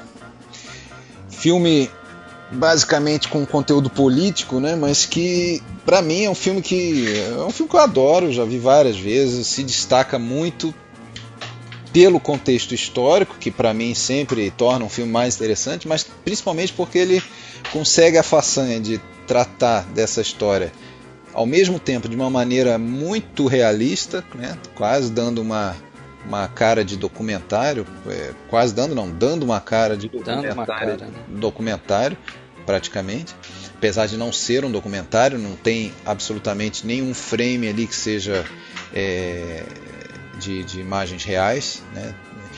É, então ele é muito realista e ao mesmo tempo é um filme é, que traz muito sentimento, muita até poesia mesmo em, em muitas cenas. Então é um, um, filme dirigido pelo Dilo Pontecorvo, com roteiro de Franco Solinas. E esse roteiro ele foi escrito a partir das memórias, né, de, um, de um livro de memórias escrito por um dos líderes né, da, da, da, da Frente de Libertação Nacional da, da Argélia, que era o, o o Sadi Yassef, que, que, participou da história real e quando teve preso, depois é, que, que, acabou sendo preso, ele escreve, teve a oportunidade de escrever tudo que ele tinha vivenciado poucos anos antes. Então estava uma história bem é, é, fresca ainda na, na, memória e isso acabou e após terminada a guerra pela independência da Argélia, né, que é o, o tema do filme, o filme trata disso, ele mostra ali o período de, de, de 54 até 1962, quando a Argélia obteve a independência da, da França, né? e esse é o, é o, é o tema, né? a questão da, da luta contra a, a, o colonialismo francês, né? e luta pela independência. Então, esse cara, o, o Sadi Youssef, ele que foi um personagem real dessa história, ele escreveu essas memórias e depois, terminada a guerra, foi solto depois da independência, né, terminada a guerra da Argélia. Eu... É, ele chegou a estar tá condenado à morte, né? Aí o De Gaulle passou lá um, uma anistia. Foi, foi transformada em prisão uh, ali mesmo na Argélia. Ele ficou preso, mas ele continuou comandando a, a, a guerrilha de dentro da prisão, né? Então, por isso ele foi transferido para Paris. E lá em Paris, a cela minúscula que foi colocada, ele não não restava muita coisa, ele acabou escrevendo o livro lá dentro da prisão, em Paris, e quando ele foi solto, daí ele ele tomou, ele, ele saiu à caça, a, ca, caça de um, de um de alguém, né, algum produtor, algum diretor interessado em filmar essa história, e acabou se aproximando do, do, do Pontecorvo, porque o Pontecorvo ele já tinha essa essa tendência, essa é, um, um apreço por esse tipo de filme. Ele tinha feito um filme é, chamado Capô, que é um filme sobre judeus né, em, campos de concentração. E, e ele e, e, também estava muito interessado em fazer um filme sobre a, a questão da Argélia. Só que o filme é, que, o, que o Pontecorvo tinha em mente, talvez um pouco mais comercial, né, ele, ele ter, seria um filme que teria até artistas conhecidos, até foi, chegou a ser cotado Paul Newman para fazer esse filme e não, não era não era a história imaginada pelo pelo IACF ou escrita pelo IACF, né? E o IACF se recusou a, a, auxiliar, então a participar disso aí. Falou, você faz, tem, eu quero alguém que faça o meu filme, né? A minha história, mostra a minha história. E ele acabou convencendo o Pontecorvo e, e o Pontecorvo ficou muito grato a isso depois quando o filme inclusive ganhou né, o prêmio em Veneza, né, o Leão, o Leão de Ouro em Veneza em 66. Fez, fez a escolha certa, né? Inclusive tem a história de que de que o Yasef levou um roteiro que ele tinha feito e o Ponte Corvo pegou o roteiro, leu o roteiro e falou: Não, meu filho, agora quem vai assumir aqui são profissionais. Me dá esse teu roteiro aqui, rasgou, jogou no lixo. E aí chamou o Franco Solinas, como você falou, que era um colaborador dele, né? Escreveu Queimada, que é o, próximo filme que ele vai fazer, que é um, o, o outro filme é, mais conhecido do, do Ponte Corvo, né? E, e aí eles seguiram daí. Agora é interessante pensar que, que esse filme não existiria se o Yasef tivesse sido guilhotinado lá, sei lá como é que eles matavam naquela época, né? Se tivesse morrido ali, porque foi realmente foi ele que foi a força né, foi atrás de, de, de, produzir esse é, filme. eu não sei, né? talvez até isso aí nesse momento seja um spoiler, né, que a gente não quer passar, de certa forma, mas o, o importante é saber que ele foi, num primeiro momento, derrotado, né, a, a, a, o que, que acontecia? A Argélia já era cerca de 130 anos colônia da França e já existia uma, uma um grande contingente de franceses é, vivendo na Argélia, o descendente dos franceses, né, os Pied Noir, que, era, que eram os colonos, vamos dizer assim, né, e, e, e viviam num pedaço da cidade e, segregar, e, e viviam segregados no, no, no, no chamado Casbah, a, a população árabe, né, de, de origem realmente argelina. E evidentemente, como a gente conhece né, da, da, dos sistemas colonialistas, de, de, poucas oportunidades, opressão e, e, desigualdades sociais, isso tudo acabou culminando ali pelos anos 50, em 54, com o início de, de movimentos isolados para lutar pela, pela independência. Né? Um movimento de guerrilha mesmo, é. né? Com terrorismo. É, isso começou, teve a vertente política também, né? Dentro da, da é, foi fundada ali a Frente de Libertação Nacional, que aliás no filme ela conduz em vários momentos, a gente escuta a, os manifestos, né, eles são narrados ali no, em algumas passagens do filme, os manifestos, e mostram inclusive uma mudança, né, que no início era uma coisa até com uma em 54 tendendo a ser um pouco mais pacífica e depois teve um acirramento dois anos depois e até no início ainda respeitando ensinamentos do, do Corão, sem atentados, sem, sem bombas, nada disso, e depois, é, diante da, da, da, da, dificuldades, a coisa dá uma acirrada, né? Mas enfim, o, o filme, ele a gente tem ali o, o, o período da, da, chamada então Guerra da Argélia, né? Mas ele é focado na capital, Argel, né? Apesar de quando você estuda um pouco a história, você fica vendo que é, é, é uma das batalhas da guerra, né? Que foi mais ou menos generalizada, mas eles focam nessa batalha aí de, Exatamente. De Argel. É, né? basicamente eles, eles optaram por uma guerrilha urbana, né, de, de, pequenos atentados, principalmente contra os representantes das, das forças né, constituídas, policiais, principalmente policiais corruptos, ou até os próprios é, árabes argelinos que colaboravam e, e que contra, é, contra o próprio povo, né?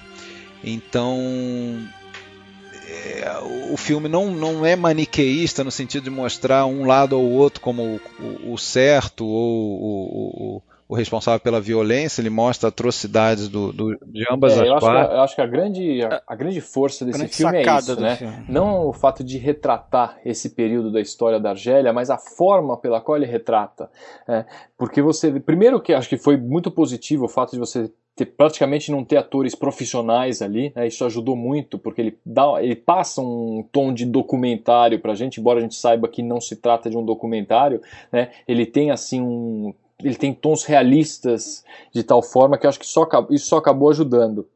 E exatamente o que você falou. Né, ele, a, a, tendência quando ele vai falar, ah, vamos falar sobre a, a luta para a independência da Argélia. Então, o, ele já vai partir, o pressuposto já vai ser que aquelas pessoas que estão lutando pela independência são os oprimidos, é o lado, digamos, é o lado bom da força, né? e o exército, os dominadores, né? o colonialismo é o lado mal, aqueles são os bandidos. Então, é, ele não é maniqueísta. Exatamente, a maior né? parte dos filmes mostraria dessa forma. E esse filme não, ele não mostra dessa forma. Você não fica achando que os, os membros lá da FLN são coitados e são heróis que estão tentando libertar a Argélia. Não, eles são terroristas, eles explodem lugar, tem aquela coisa da bomba, a violência e mesmo a própria é, a polícia, né, os, os, militares lá, principalmente aquele o, o coronel Mathieu, não é? Mathieu, Mathieu. Ele não é mostrado como um vilão, pelo menos eu não vejo dessa forma. Ele mostra muito é, claramente assim como eles faziam para ir atrás, para dissolver as células, para descobrir como que, que funcionava. Eles estão fazendo o papel deles, não é absolutamente maniqueísta. Eu não consigo ficar do lado de um ou do outro vendo, vendo o conflito, entendeu? É, de certa forma, assim, é, é, o filme não é maniqueísta porque ele mostra as atrocidades, mas de certa forma, quando a gente assiste, até mesmo que você não soubesse nada anteriormente sobre a, a, os movimentos de descolonização da África e tudo, é, a gente sai, claro, com a sensação de que aquilo ali não, não precisava ter acontecido, não era para ter acontecido aquele tipo de embate, né? É, não, tem, que é uma coisa ruim. Um o colonialismo é ruim. Ele tem um viés, ele tem um viés sim de.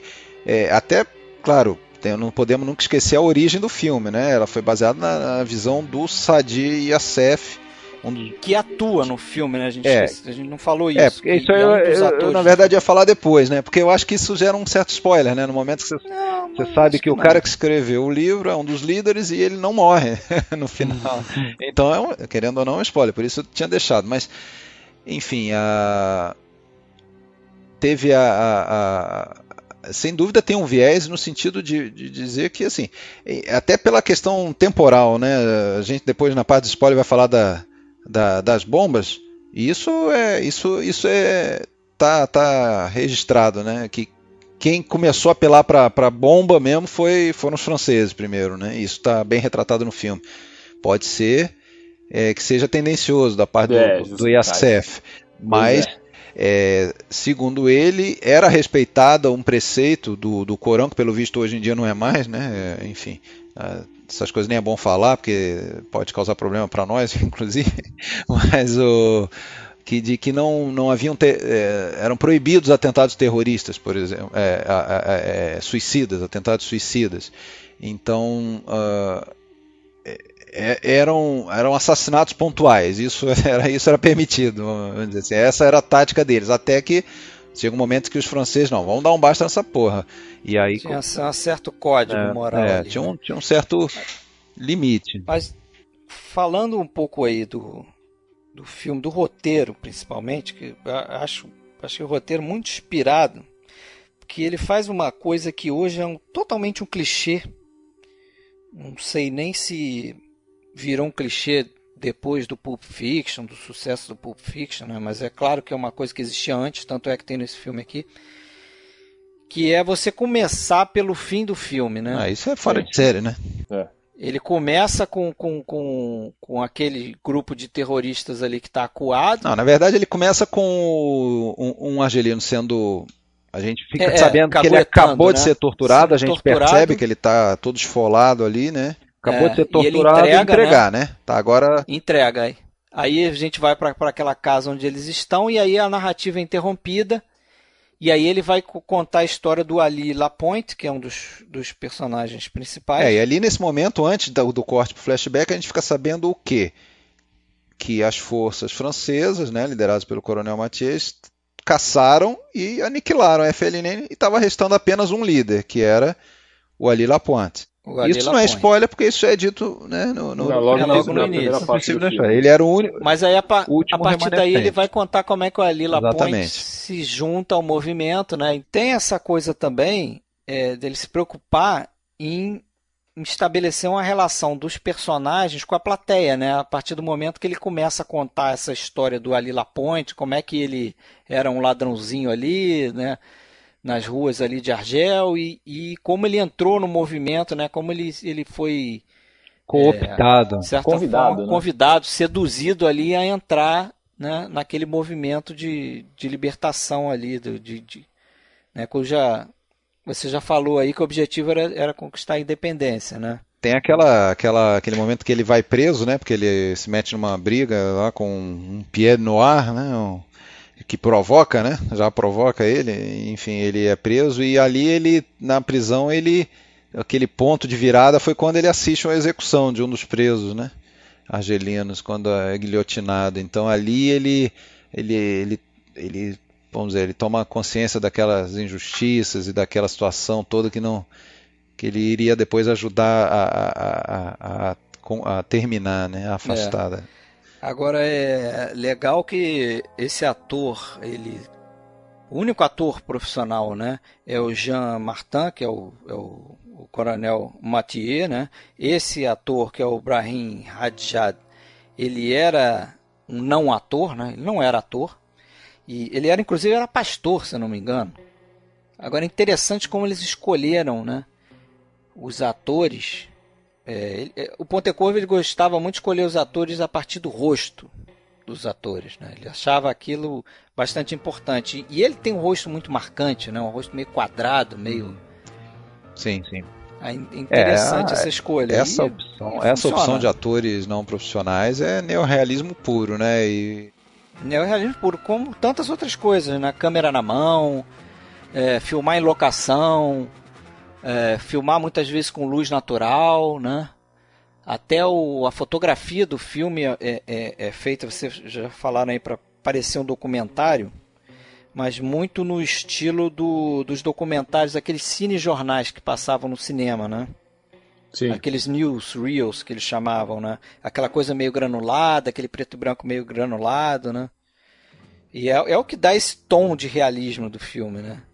Eu acho isso bem, bem de destaque. Eu, assim. uma, uma, curiosidade é que esse, esse filme, por tratar dessa questão da, da, da luta contra da, de, uma, de uma força oficial contra um movimento de guerrilha, ele foi inclusive utilizado pelo Pentágono lá, exibiu esse filme né, em 2003 para as forças militares né, ah, né, que estavam na guerra do Iraque. E, e, é, como dissolver é, células isso é interessante, porque assim, né? quem vê esse filme pode pensar que está assistindo uma, uma, uma, situação no Iraque ou na, na, no Afeganistão atual, porque o que é, o que é tristíssimo, né? Que você pensar que situações assim estão acontecendo por aí a, a, todo momento, né? É, eu, esse filme é meio acusado disso, né? De, de ter servido de inspiração para células terroristas e tudo. Aquela coisa que a gente já discutiu, né? O que, que vem antes aí, é, o ovo, a, a galinha, filme né? que, é, putz, é aquela discussão, discussão, eterna. Agora, é, é, esse filme, nesse aspecto, esse filme foi banido no Brasil, na época, você imagina, golpe militar em 64, se os caras iam passar um filme desse em 66, é. porra, nem pensar, na França né? também, né? Dando ideia na França também. Caras, né? Na, na França, França ele, ele ficou barrado aí só passou cinco anos. Cinco é. anos, né? É, e parece. Cinco anos, mas parece que três meses foram, foi, foi banimento do governo francês e, e, o resto parece que foi por conta de ameaça de grupos fascistas que ameaçavam fazer atentados. E aconteceu de fato, né? O, o, primeiro cinema que passou esse filme sofreu um atentado, isso é fato. Aconteceu isso aí mesmo. Ah, é? é e por isso esse filme passou muito pouco, mesmo depois de, de, ter passado a primeira vez, ter acontecido isso, aí que não passou mais mesmo. É um filme pouco visto, até hoje na França. É, é um, um, passado meio renegado aí por eles, e compreensivelmente. É uma pena, é, não, né? mas, é, Porque é um, é, um filmaço. filmaço. É um, pra... Com uma trilha excelente. Ah, sim, tínhamos que falar ah? da trilha, né? Ele de novo, né? Ele de novo, Ele sempre, de novo, né? O senhor Morricone é uma das trilhas assim de, de, um filme que eu mais curto assim tenho ela todinha e, e, é muito bonita assim eu gosto de, alguma, de algumas faixas ali principalmente né eu não lembrava, curiosamente eu não lembrava dessa trilha, mas quando eu revi o filme. É, aquela, aquela música, especialmente do, da, da bomba na Rua de Tebes, ali, é, Rua de Tebes, o nome da, da, da faixa, eu acho muito bonita.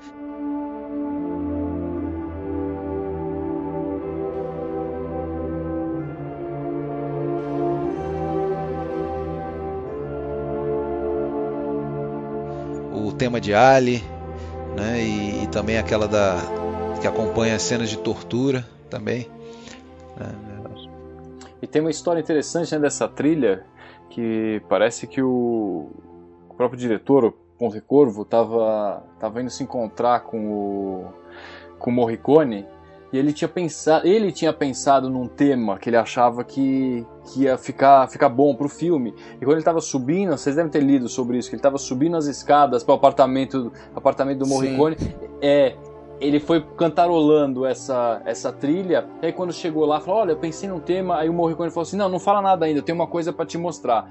Ele foi lá, e tocou praticamente o mesmo tema. E deixou o Pontecorvo maravilhado, falou, nossa, pensamos no mesmo tipo de coisa ao mesmo tempo. E era uma mentira, uma brincadeira na realidade, porque o, o Morricone tinha escutado ele assobiando aquela música, né? E aí lógico, chegou e falou: Ah, tive uma ideia. Foi lá e tocou exatamente o tema que ele tinha. Então a composição talvez seja do próprio Pontecorvo, do tema. É, e é. eu, te- eu não sei qual dos Ele, temas ele, é, se é o ele tema tem, da batalha. ele tem inclusive crédito, eu acho. Quer dizer, uncredit, né? Mas ele. Porque ele não era músico, tem aquela mesma história. Aham.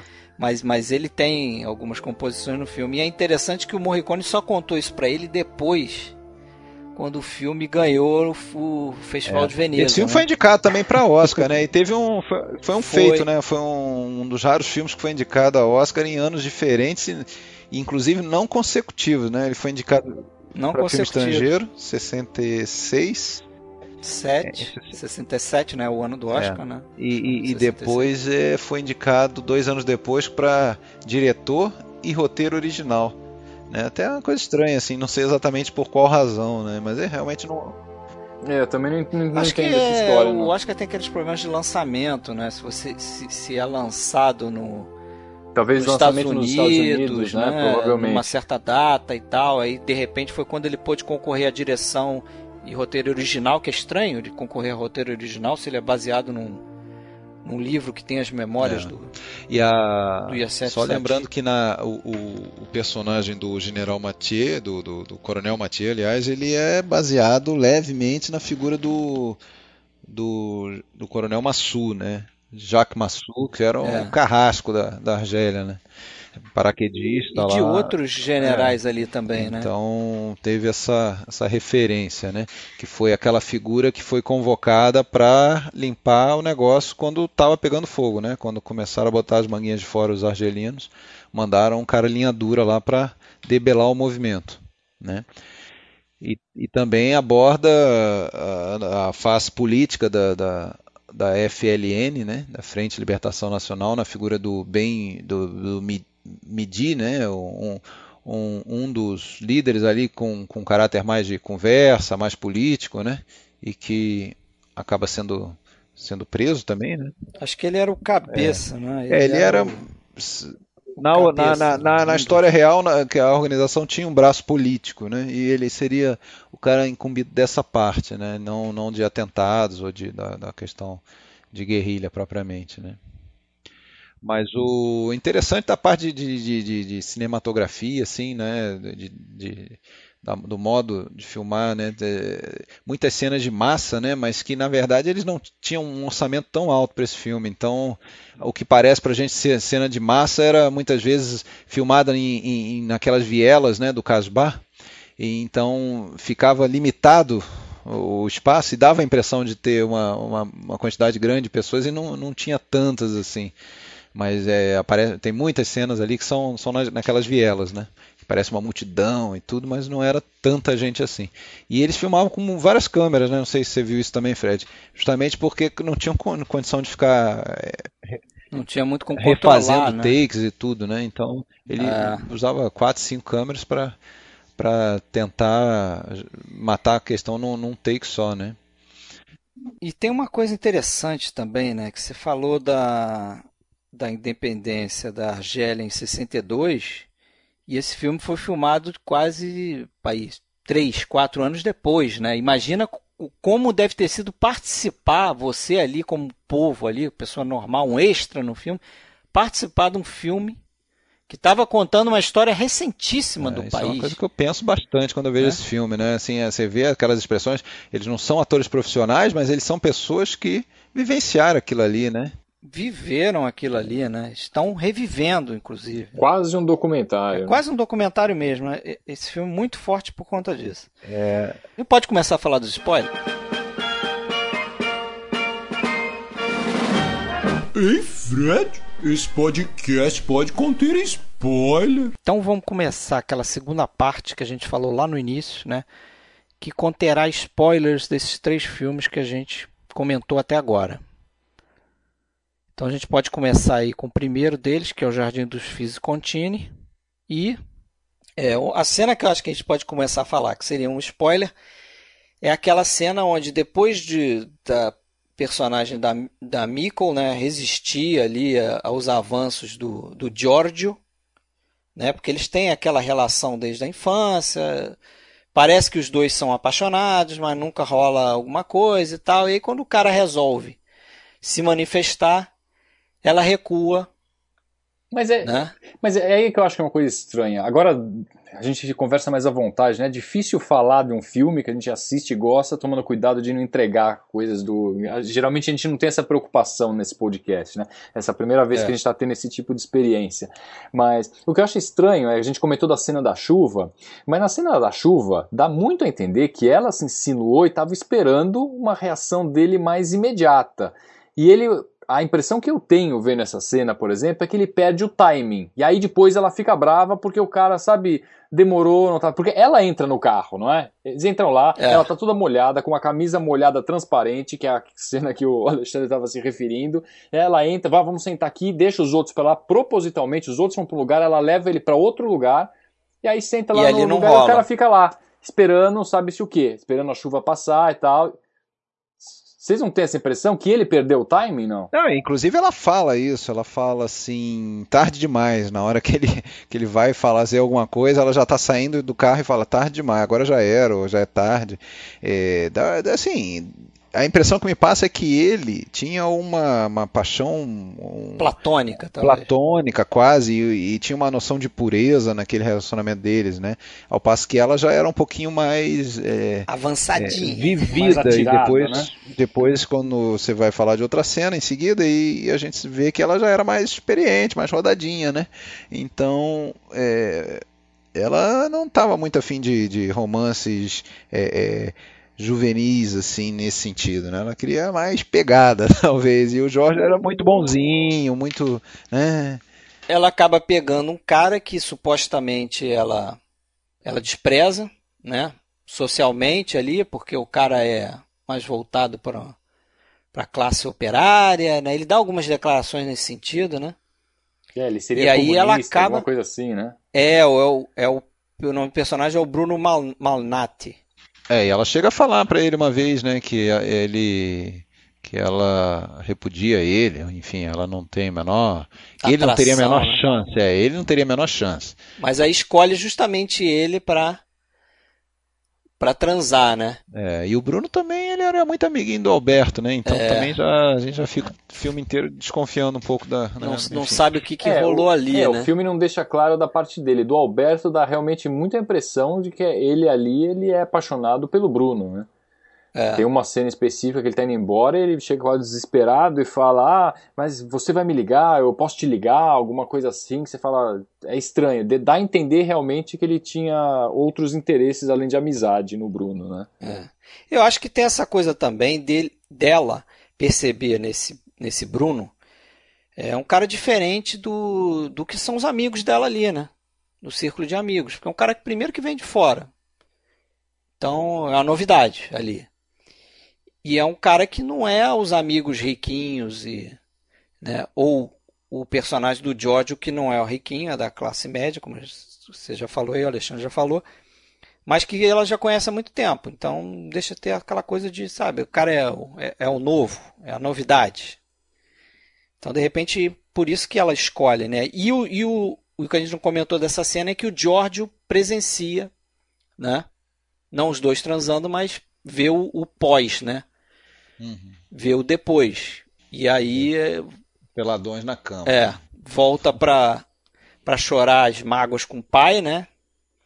E aí toma umas decisões. Até, até que ele reage bem, eu acho, assim. Não, não... É, ele percebe que ali acabou, né? Ali ele pode. Acho que não só investir. ele percebe que ela, que ela tá em outra, como desmorona aquela imagem que ele tinha dela desde a infância, né? Naquela cena é. que ele olha e vê ela lá deitada, nua, lá com o, o tal do Bruno, ali acaba, fala, não, esquece, isso aqui, página virada, né? Eu vejo dessa forma, pelo menos. É. Essa, parece que essas coisas vão se descortinando, né? Tanto essa essa coisa do que do que está acontecendo ali na Itália do Mussolini, que eles vão descobrindo, como também é isso aí que você falou, quer dizer, aquele amorzinho de infância dele. O que eu ia comentar é que muito provavelmente apesar disso até não, não ficar tão evidente na, no filme, muito, muito, provavelmente tem uma relação entre a, entre a questão do, do romance e com a questão da política e, e, da guerra, né? que é justamente o, o Jorge deparando com a, com a tá, tá caindo, o, o, desmoronando o mundo dele, né, em, em, mais de um, de um sentido, né, ele descobrindo a, a realidade ali do, do, do, romance e descobrindo também que é, que, a, que a vida dele iria mudar, né, de maneira significativa. Então, é, talvez tenha essa relação assim, não, não não, não teria outra explicação para ter um, um, um, romance tão é, é, é, frustrante no meio desse filme. Assim, não, um romance não, que não vê. se concretiza, né? É, não se concretiza. Até por conta do final do filme, né? Você já começou a falar aí, acho que a gente pode abordar, que é justamente o, o governo, a polícia entrando na, na mansão, né? Dos Fins e Contini e retirando a família, que é toda judia. É, inclusive a vovozinha lá de 90 Vovó, anos. Vovó, o pai também, né? O pai, a mãe, a Mikkel, o, o, o Alberto já tinha falecido, né? E eles são levados lá para aquela escola, que aí de novo ele volta para aquela história da, das reminiscências dele. Ela tem o um último flashback ali, né? Que ela lembra da, da escola onde ela estudou e tal. Eles estão agora ali, são várias pessoas são reunidas ali. E dali para frente o filme não mostra, mas a gente vê que a gente sabe que dali o, o destino deles é ir para um campo de concentração, né? Então tem esse final totalmente melancólico. É, yeah, eu acho que reside aí boa parte da força desse filme, né? Primeiro que que ele não trata os judeus de uma forma geral, como muitos filmes sobre a guerra costumam fazer, os judeus de uma forma geral. Primeiro ele te apresenta os personagens, ele te coloca dentro de uma família, mostra o relacionamento entre jovens, né, que acaba sendo mais chocante. Você começa a perceber ao longo do filme, não no início, né, se você não leu sobre o filme, você não sabe do que se trata. Você começa vendo, você percebe que eles estão numa época tensa, existe a questão dos judeus, que é uma época pré-guerra, então eles citam é, o irmão... De, é, é o irmão do Giorgio, né, que vai... Vai para a França, né? Que ele viaja, ele se alista, não é isso? Isso. E, então você percebe que a guerra está tomando forma ali, que alguma coisa vai acontecer, mas não sabe o que, como a coisa vai caminhar. E o final é absolutamente chocante, porque você vê realmente aquela questão de perseguição dos judeus, que a gente geralmente vê como uma forma geral, com milhares de pessoas indo, sendo presas por campo de concentração. Você vê eles entrando naquela casa ali, onde tinha aquele belo jardim, onde os jovens se divertiam, eles entram na casa, levam todo mundo, é, e o nosso conhecimento prévio. É, esse filme exige que você tenha um conhecimento mínimo prévio sobre a Segunda Guerra, sobre o que foram os campos de concentração, porque se você não souber disso, é, o filme perde totalmente a força força. Perde. Aí quando eles são separados lá, você imagina que cada um vai para um lugar diferente, para um campo de concentração diferente, você já imagina é, os horrores pelos quais eles vão passar. É, sem mostrar nada, não mostra uma cena de guerra, como você bem falou, não mostra uma cena de guerra, não mostra um campo de concentração, é tudo só sugerido, você sabe para onde eles vão e o filme termina dessa forma. Né? Você fica ali, sabe, com aquele nó na garganta de ver o que, imaginar o que vai acontecer com eles, né? Inclusive o livro, ele já começa, se eu não me engano, eu li alguma coisa sobre isso, já com, com um dos personagens, que é o que, que é justamente acho que tinha lutado na guerra, é, visitando um cemitério tal, com o nome de todo mundo. Então no início do livro ele já mostra que morreu todo mundo é que está todo mundo morto. Então, quando ele começa a contar a história, você já sabe que morreu todo mundo e é. é. então o livro, o livro então não tem essa preocupação de não dar spoiler. O livro parece que não tem. é. Não, e o, parece que o final do livro ele não mostra muito a aproximação do, do personagem do Rômulo Vale, que é o pai do George, com a Dominique Sandá, como é no final do filme, né? E também o livro parece que não deixa claro que a Miko transa com o Bruno. Isso, fica, fica sugerido né? só, né? Porque isso muda totalmente o personagem dela, né? Sim. Você passa a ver ela de outra forma. Mas eu, eu gostei da, da, da, da, escolha do, do Vitória de Sica. Funciona para mim, aquilo ali. E esse negócio que você falou, o Sérgio falou aí, do, do filme exigir que você tenha alguma cultura sobre o que aconteceu ali, é muito interessante, né? Porque o filme conta com isso para você fazer o final na sua na sua cabeça, na sua cabeça né? É, é muito difícil você imaginar uma pessoa que vai assistir um filme e não sabe do que se trata, né? Aí, é. se os jovens eram alienados ali no começo do filme, quem não sabe do que se trata, e... mas, é, mas isso é uma verdade. Né? Inclusive, você... ele dá a deixa, né? Que é justamente nessa, nessa viagem que ele faz para visitar o irmão, que essa viagem só serve para isso, né? Para ele conhecer um cara que esteve num campo de concentração. Então ele ainda faz questão de relatar que o, o personagem do George fica conhecendo sobre o campo de concentração, e se você não sabe disso, que é quase um absurdo. Que era o caso do Giorgio, né? No, é. no, no, filme ele, ele ganha uma bronca lá do, do amigo do, do irmão, né? Que como que ele não sabe disso? O, irmão até defende, não, mas ele não sabia nada sobre isso aí, né? Não, não tem essa passagem ah, na é, mesa. na mesa, né? É verdade. É, ele fica isso, bravo. Então. É o caso do, do Giorgio e de todos os personagens ali em Ferrara, né? Que a gente acompanha. O pessoal não está e, e, que, de certa forma, também, depois em outros filmes, em, em outras leituras, a gente vê, aprende que muitos alemães, inclusive, também não sabiam do que se passava né, é. em, em, em, detalhes. Então, não era incomum né, a pessoa estar tá tão alienada assim. Não era. Bom, voltando então a falar né, sobre o Planeta Proibido, que a gente já falou na primeira parte, falamos bastante até. É, o Planeta Proibido tem algumas coisas do, do roteiro que acontecem no filme que são interessantíssimas, mas se a gente contar antes da pessoa assistir o filme, isso acaba estragando, né? Então, só lembrando aí para quem está ouvindo essa parte que provavelmente já assistiu o filme ou já achou que é uma bobagem tão grande, fala definitivamente eu não vou assistir esse filme, pode contar o que quiser, também não tem problema.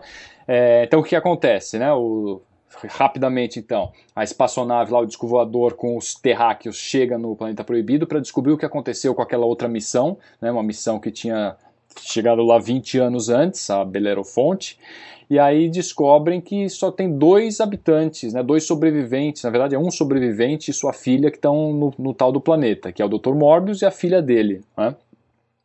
É, e aí, o que, que é interessante? Né? O Dr. Morbius tenta fazer com que eles saiam do planeta porque todos os outros foram mortos da outra missão e ele sabe que alguma coisa muito grave aconteceu e mesmo assim eles ficam e começa a aparecer o que? Começa a aparecer um monstro invisível, algumas pessoas começam a morrer. Né?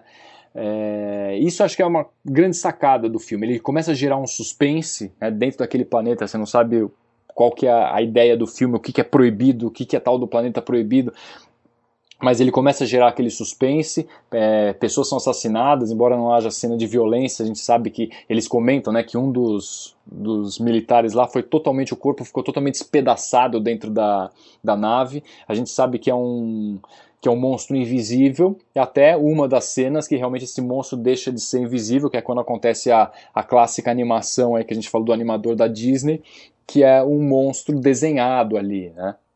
Aliás, aquele monstro ali fica com a cara do leão da MGM, vocês é, não acham? Faz, não, eles falam. Eu li sobre isso também. Eles falam que não só a cara, como o movimento que ele faz, o movimento de cabeça, é justamente inspirado no, é, no leão da MGM. No logo, né? É. é eles, eles demoraram para para decidir como seria, qual seria o som e tal. Eu não sei, eu não sei, é. mas aquele monstro ali, eu não tinha visto esse filme, tá? Só vi pela primeira vez agora para o uhum. podcast. Aquele monstro ali, ele me parece, me lembrou vagamente o, alguma coisa do do Ghostbusters lá, do, do Caça Ghostbusters. Não? Não tem nada a ver, não?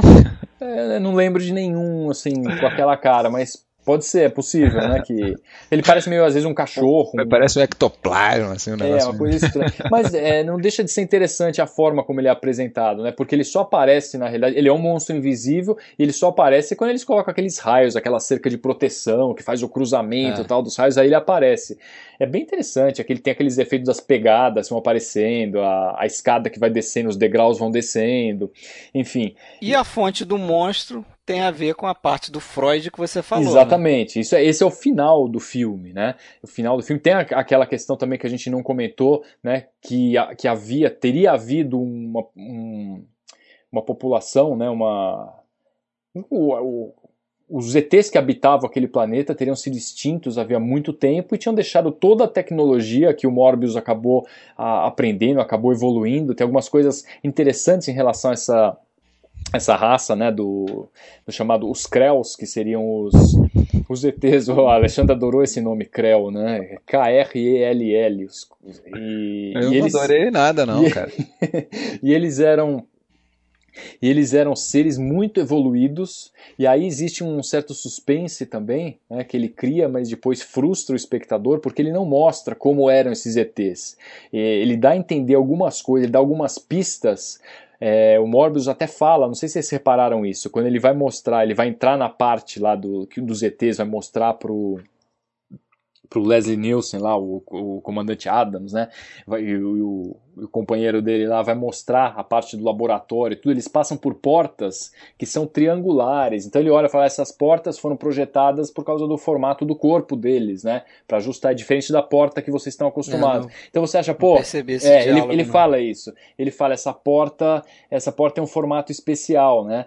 E, e aí você fala, bom, ele vai mostrar como é esse formato especial. Tem até uma entrevista do Spielberg que ele fala que ele odiou na época, a primeira vez que ele viu esse filme, ele ficou muito frustrado e louco da vida, porque a hora que ele viu aquilo, ele ficou fascinado, ele queria ver como que eram esses ETs. Já nessa época, a primeira vez né, que, ele, que ele assistiu, não sei que ano que foi isso, mas foi bem antes dele começar a fazer os ETs dele, e ele queria saber como eram esses ETs. Ele não mostra. Também quando ele vai fazer aquele experimento no laboratório com aquele experimento do, do QI, né, que ele coloca para ver quanto ele consegue com a força da mente levantar aquele equipamento. Ele fala, ah, isso aqui foi projetado para cabeças de um formato diferente. Então você fala, pô, esses caras não eram humanoides, mas ele não mostra em nenhum momento. É uma raça extinta, né? Fica na sua imaginação. Você fica né? na sua imaginação, é o que acontece. Agora você, aí... você não acha que, é, mudando um pouco de assunto, mas ainda no monstro, monstro do id, né? Como eles chamam ali. É, você não acha que o romance que o Alexandre criticou aí na primeira parte, eu também critico, acho desnecessário, mas depois eu comecei a pensar o seguinte: esse romance não se justifica é, por gerar o monstro. Acho que, acho que é o Porque contrário. o monstro né? é gerado a partir do, do, do, do lado mais animal do, do Dr. Sim, é, então, então, assim, vamos só, só entrar um pouquinho nisso, né? É, a gente falou da teoria de Freud, então o que acontece? Agora aqui nós estamos no spoiler, então o, o monstro que estava atacando, na verdade, ele era gerado por quem? Pelo subconsciente do próprio Dr. Morbius. Nem ele sabia disso, que ele que estava gerando o monstro. Né? Era, então eles chamam do monstro do id. Dentro da teoria psicanalítica de Freud, né, você tem você tem o id, que seria a parte mais, mais profunda e primitiva né, da nossa psique. O que, que é isso? Então, são todos aqueles instintos primitivos que você, aquela vontade que você tem, que você faria coisas inimagináveis é, se não fosse aqueles conceitos, aqueles valores que você tem que são barrados pelo chamado superego, que aí é outra parte do Freud também. Então, o conflito do superego com o seu id geraria o seu ego, aquilo que você realmente é.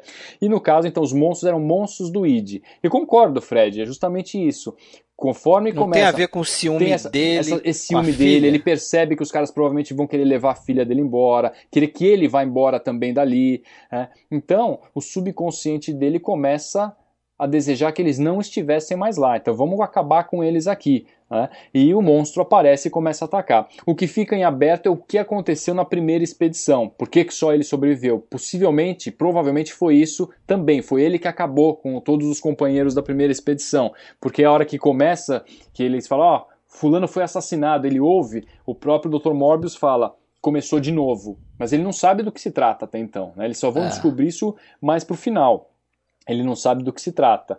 E eu acho que isso é uma grande é, é uma grande sacada do filme, né? essa parte de que é difícil você imaginar que, que seria o próprio Dr. Morbius que estava gerando de forma inconsciente os monstros estão destruindo os outros, né? Eu acho que é, é, é, muito criativo isso no, no, roteiro, né? E isso não vem da tempestade, não vem do Shakespeare, porque no Shakespeare o tal do, como é que ele chama? É Prometeus, Próspero, que é o, o tal do é. cara que é colocado numa ilha junto com a filha, ele é exilado pelo irmão, colocado dentro de uma junto com a, com a filha numa ilha, só os dois. E... E parece que tem um ajudante. O ajudante é que seria o, é, que... a figura do monstro. É, do então, é, eu já vi que ele. É... Não, mas ele era um mágico tal, ele era um mago tal. E ele, ele faz aparecer uma tempestade. Então ele tem um comando assim, as forças da natureza, tem um negócio assim. E aqui é, é isso, né? Monstro do id, a teoria psicanalítica. Nos 50 estava muito em moda isso, né? De Freud, de psicanálise e tal. Então, é, é eu, acho, eu acho isso bem interessante no roteiro, e não só nisso, não só ele. Né? Vocês lembram, tem a, a própria a, a, filha dele, né? Como é que é o nome da. A Alta, né?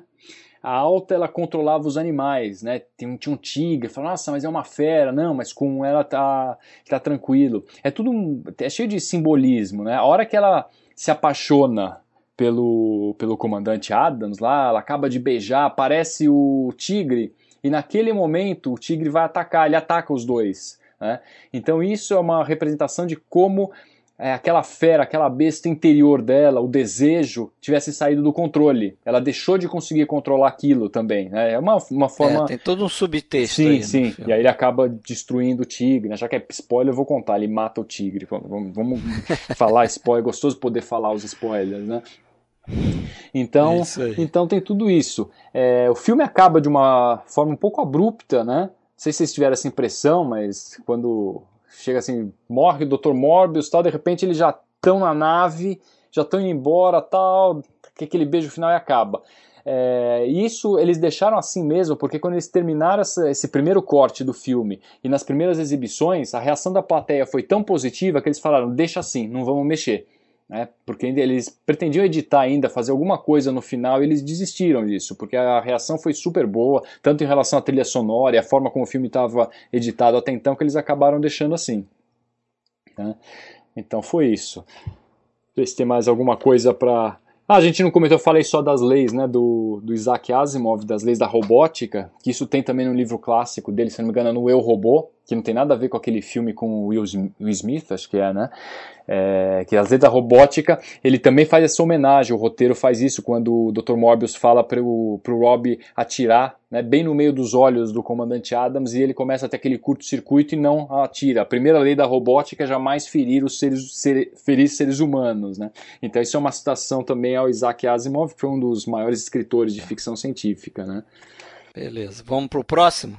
Bom, então agora vamos voltar, né? Batalha da Argélia e falar daquelas cenas proibidas, os famosos spoilers, aquele que você só deve escutar quando já tiver visto o filme. O que, que você quer falar, Fred? Começa. Não, falar da, da, da cena, né? A gente se mencionou rapidamente as explosões, né? Começa com, com a polícia é, francesa plantando uma bomba que explode um, um pedaço do bairro ali. Né? É, exatamente. Vários.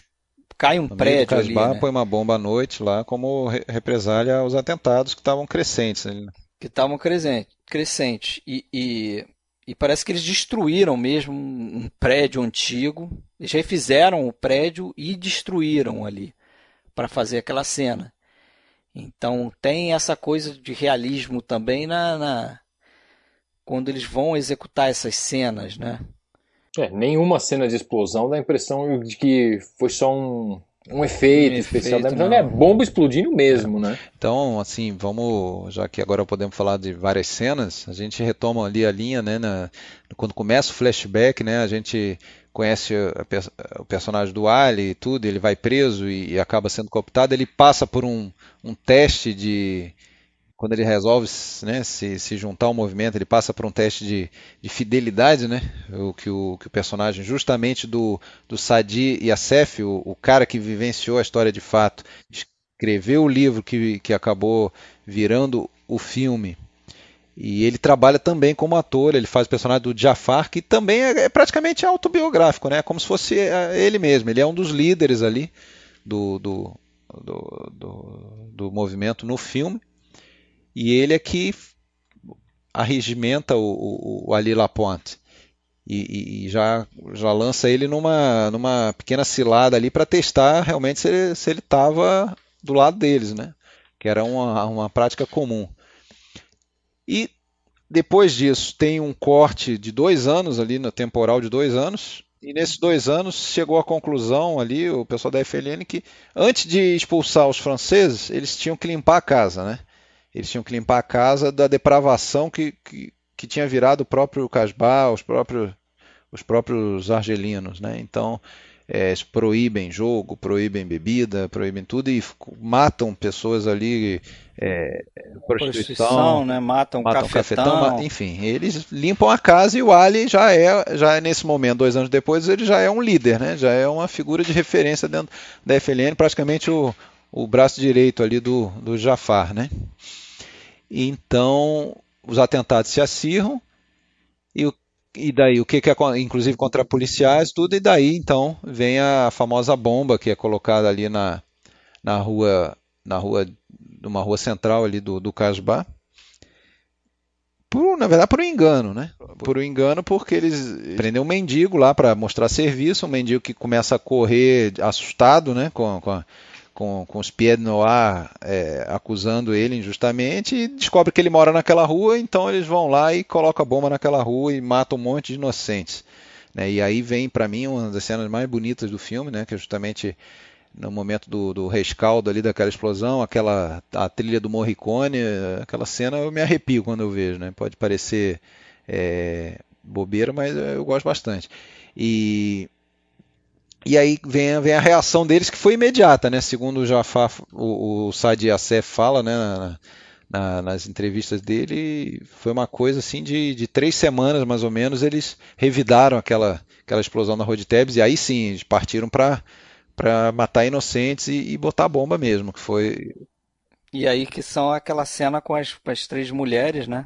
Que eles usam as mulheres para plantar as bombas, né? E é engraçado que a gente eles plantam uma bomba num, num bar e outra num, num, outro bar também, né? Mas um pouco diferente.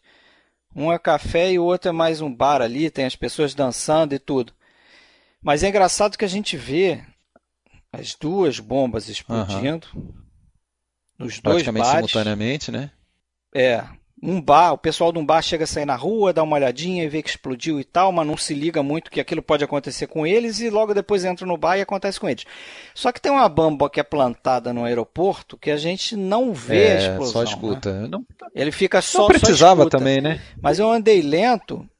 Eu andei lento, é, não precisava, e tem o seguinte: aquilo ali é uma licença poética do filme, porque eu andei lendo que essa terceira bomba, na verdade, não explodiu. Teve um problema técnico com a ah, então bomba lá. Pode ser também por isso. isso e o Ponter Corvo deu meio que uma ignorada nisso, botou o, o barulhinho lá da bomba explodindo, que para dar a impressão de que, que, que foi atingiu sucesso nas três né, investidas que eles fizeram. É, mas é interessante né, que, que justamente depois que a coisa complica, eles, eles passam a botar pontos de controle ali para o pessoal do, do não não circula tão livremente assim, tem que passar pelos pontos de controle e a maneira que eles encontram são as mulheres, né? As mulheres que, que geralmente passam mais é, sem ser revistadas, até uma delas está com criança e tudo mais, né? Uma outra recebe a cantada de um, um soldado. É, e, e, mas só que não são mulheres quaisquer, né? Eles, eles eh, são mulheres árabes, mas eles dão uma tratada nelas para elas ficarem um pouco mais ocidentalizadas, né? Pinta o cabelo, corta o cabelo, usam roupas é, ocidentais, né? Como se fossem, não sei, elas são árabes, mas elas trabalham na casa dos Pied trabalham nas empresas dos, dos Pied então elas elas poderiam circular, né? Então por isso que elas conseguem passar. E é muito interessante que tem uma cena de um minuto ali que elas, depois que passam na revista, elas vão no, como se fosse o laboratório lá do, do, do, do responsável por fazer as bombas, né?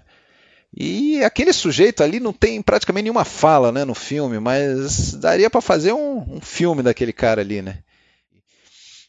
E, e, é muito interessante ali, a gente tem também a, no momento em que cada uma delas vai deixar sua bolsinha, né? A gente, eles mostram, eles fazem questão de mostrar o rosto dos inocentes ali, né? E aí tem aquela coisa de não, no filme não ser maniqueísta, né? Porque a gente vê inocentes, crianças, mulheres, pessoas comuns que estão nos bares, que estão tá no aeroporto, casal e tudo mais, que a gente sabe que daqui a cinco minutos vão estar mortos. Né? Inclusive é interessante que ele usa a mesma trilha sonora para mostrar as crianças mortas pela polícia francesa e para mostrar as crianças que vão morrer ali com o atentado dos rebeldes, né? Então ele, ele faz muito bem essa pontuação e é aquilo que a gente já falou. É claro que tem um viés a favor dos rebeldes, que é assim que o filme vai terminar, né? Vocês já querem falar da cena final depois da quando ele retoma é, o que acontece é que as lideranças vão sendo presas ou vão sendo é, é, mortas, né? Inclusive outros dois líderes ali tem aquela cena do, do, que eles são acuados no prédio e entregam as armas. Teoricamente vão entregar as armas numa cesta, uma coisa assim. Na verdade colocam uma bomba e matam, levam junto alguns policiais, né? Alguns militares. E depois sobra somente o, o Ali Lapointe, né? E é, voltamos ali para o ponto inicial do filme, né? Termina o flashback e ele como não poderia se esperar nada diferente de, de tudo que a gente vê dele no filme, ele não se entrega, é, deixa aberto para algum dos que estão com ele ali se entregarem caso queira, até inclusive Inclusive tem o garoto, garoto né? tem aquele rapaz que tinha a gente tinha assistido o casamento dele, né, no início do filme.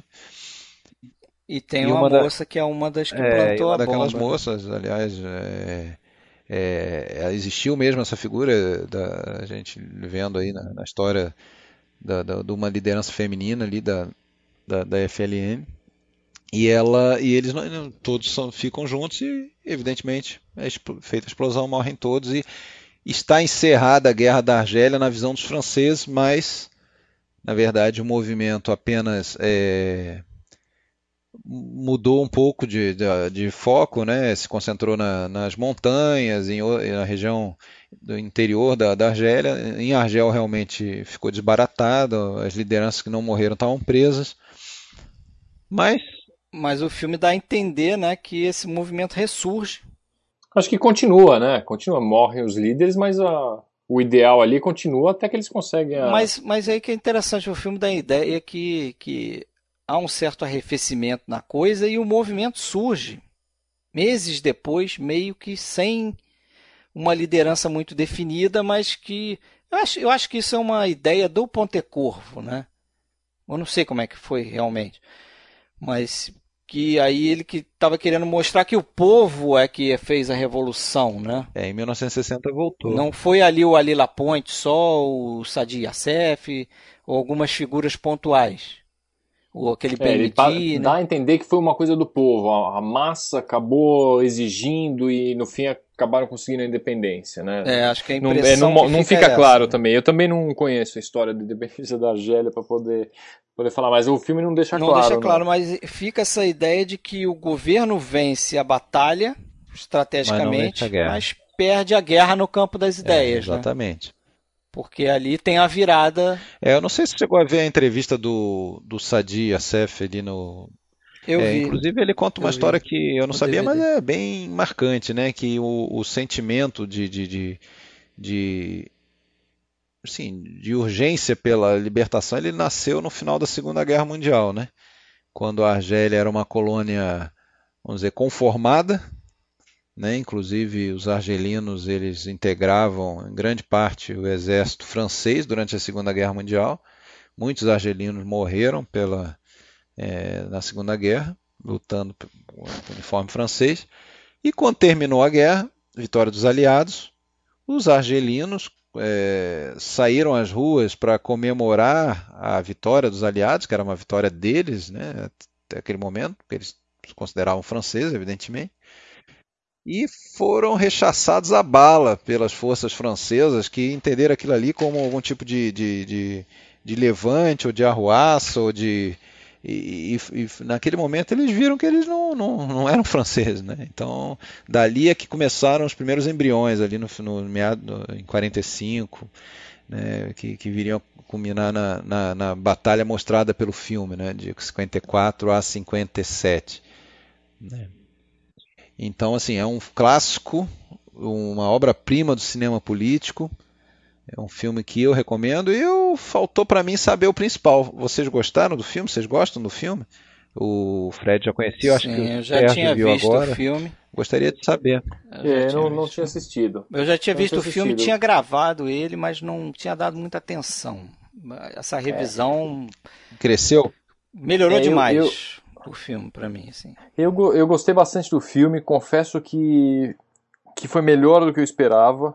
Eu não, não, não faz muito o meu estilo esse, esse tipo de filme político. Eu jamais procuraria se não fosse a sua dica. Né? Lógico, eu, como participante do podcast, tive a dica antes já do filme para assistir, mas se não fosse a, dica, sua dica, eu jamais ia procurar um filme sobre o processo de independência da Argélia. Não é um tema que eu procuro nos filmes quando eu vou assistir. Né? No pouco tempo que eu tenho para ver filmes, eu acabo não procurando. E foi uma, uma surpresa muito interessante. Assim, é um filme muito é, muito intenso, muito cru na forma de mostrar essa, essa questão da, da guerrilha, né, da, da luta pela, pela liberdade, a posição da, enfim, do, do país, seja o colonizador, seja o exército, a polícia.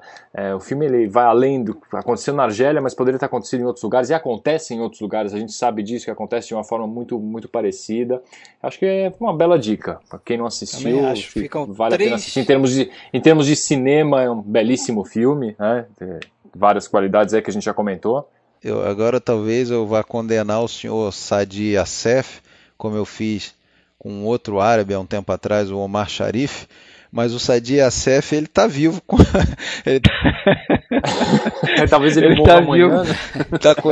Cuidado com a boca. com... Mas com eu, 87 eu anos. Três... Para quem não escutou do Lawrence da Arábia, vamos explicar. A gente gravou episódios sobre o Lawrence da Arábia. Ah, não, vai escutar. Sem é, então tá bom. Vai, vai lá escutar. Curioso, vai lá escutar para saber o que aconteceu. Está no início do episódio, basta escutar o início. Mas eu acho que ficaram três grandes dicas aí e só para fechar, é, os três filmes existem em DVD, lançados no Brasil. Eu fiz essa pesquisa, né? Já que a gente está indicando. ah, filmes. sim. O Batalha da Argélia, inclusive, tem no YouTube completo, legendado em português. Ó, beleza.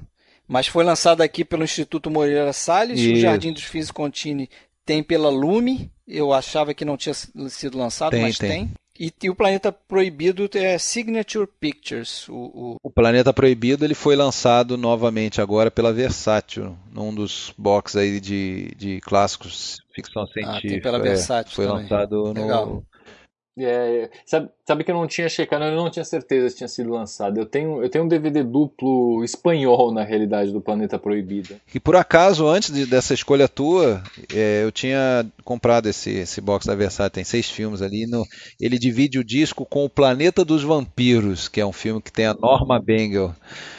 Esse é o, é, filme de planeta, né? Vamos. Coisa, né? Vamos fechar, galera, que já tem duas horas aí. Pessoal, eu só quero o seguinte: você depois que vir esse filme, comenta lá para nós no, no, no, na página do episódio. Comenta se você gostou da nossa dica. É, e se não gostou também, fala, pô, mas que dica furada, hein? Perdi duas horas da minha vida assistindo esse filme, tá, tá tudo valendo. Também, também vale, também vale. É, participar é legal, porque a gente faz essa discussão agora, evidentemente não dá para fazer uma discussão com 10, com 15 pessoas, né? Senão a gente poderia até ter pessoas convidados aqui, vão falar sobre os filmes, ia ficar uma bagunça. Quem sabe um dia, é uma possibilidade. Quem sabe um dia, né? Quem sabe um dia. Mande a sua cartinha. Mas é isso aí. Valeu, Alexandre Cataldo. Valeu, pessoal. Um abraço, até a próxima. Mais uma vez, valeu, foi um prazer, até a próxima. Valeu. Abraço!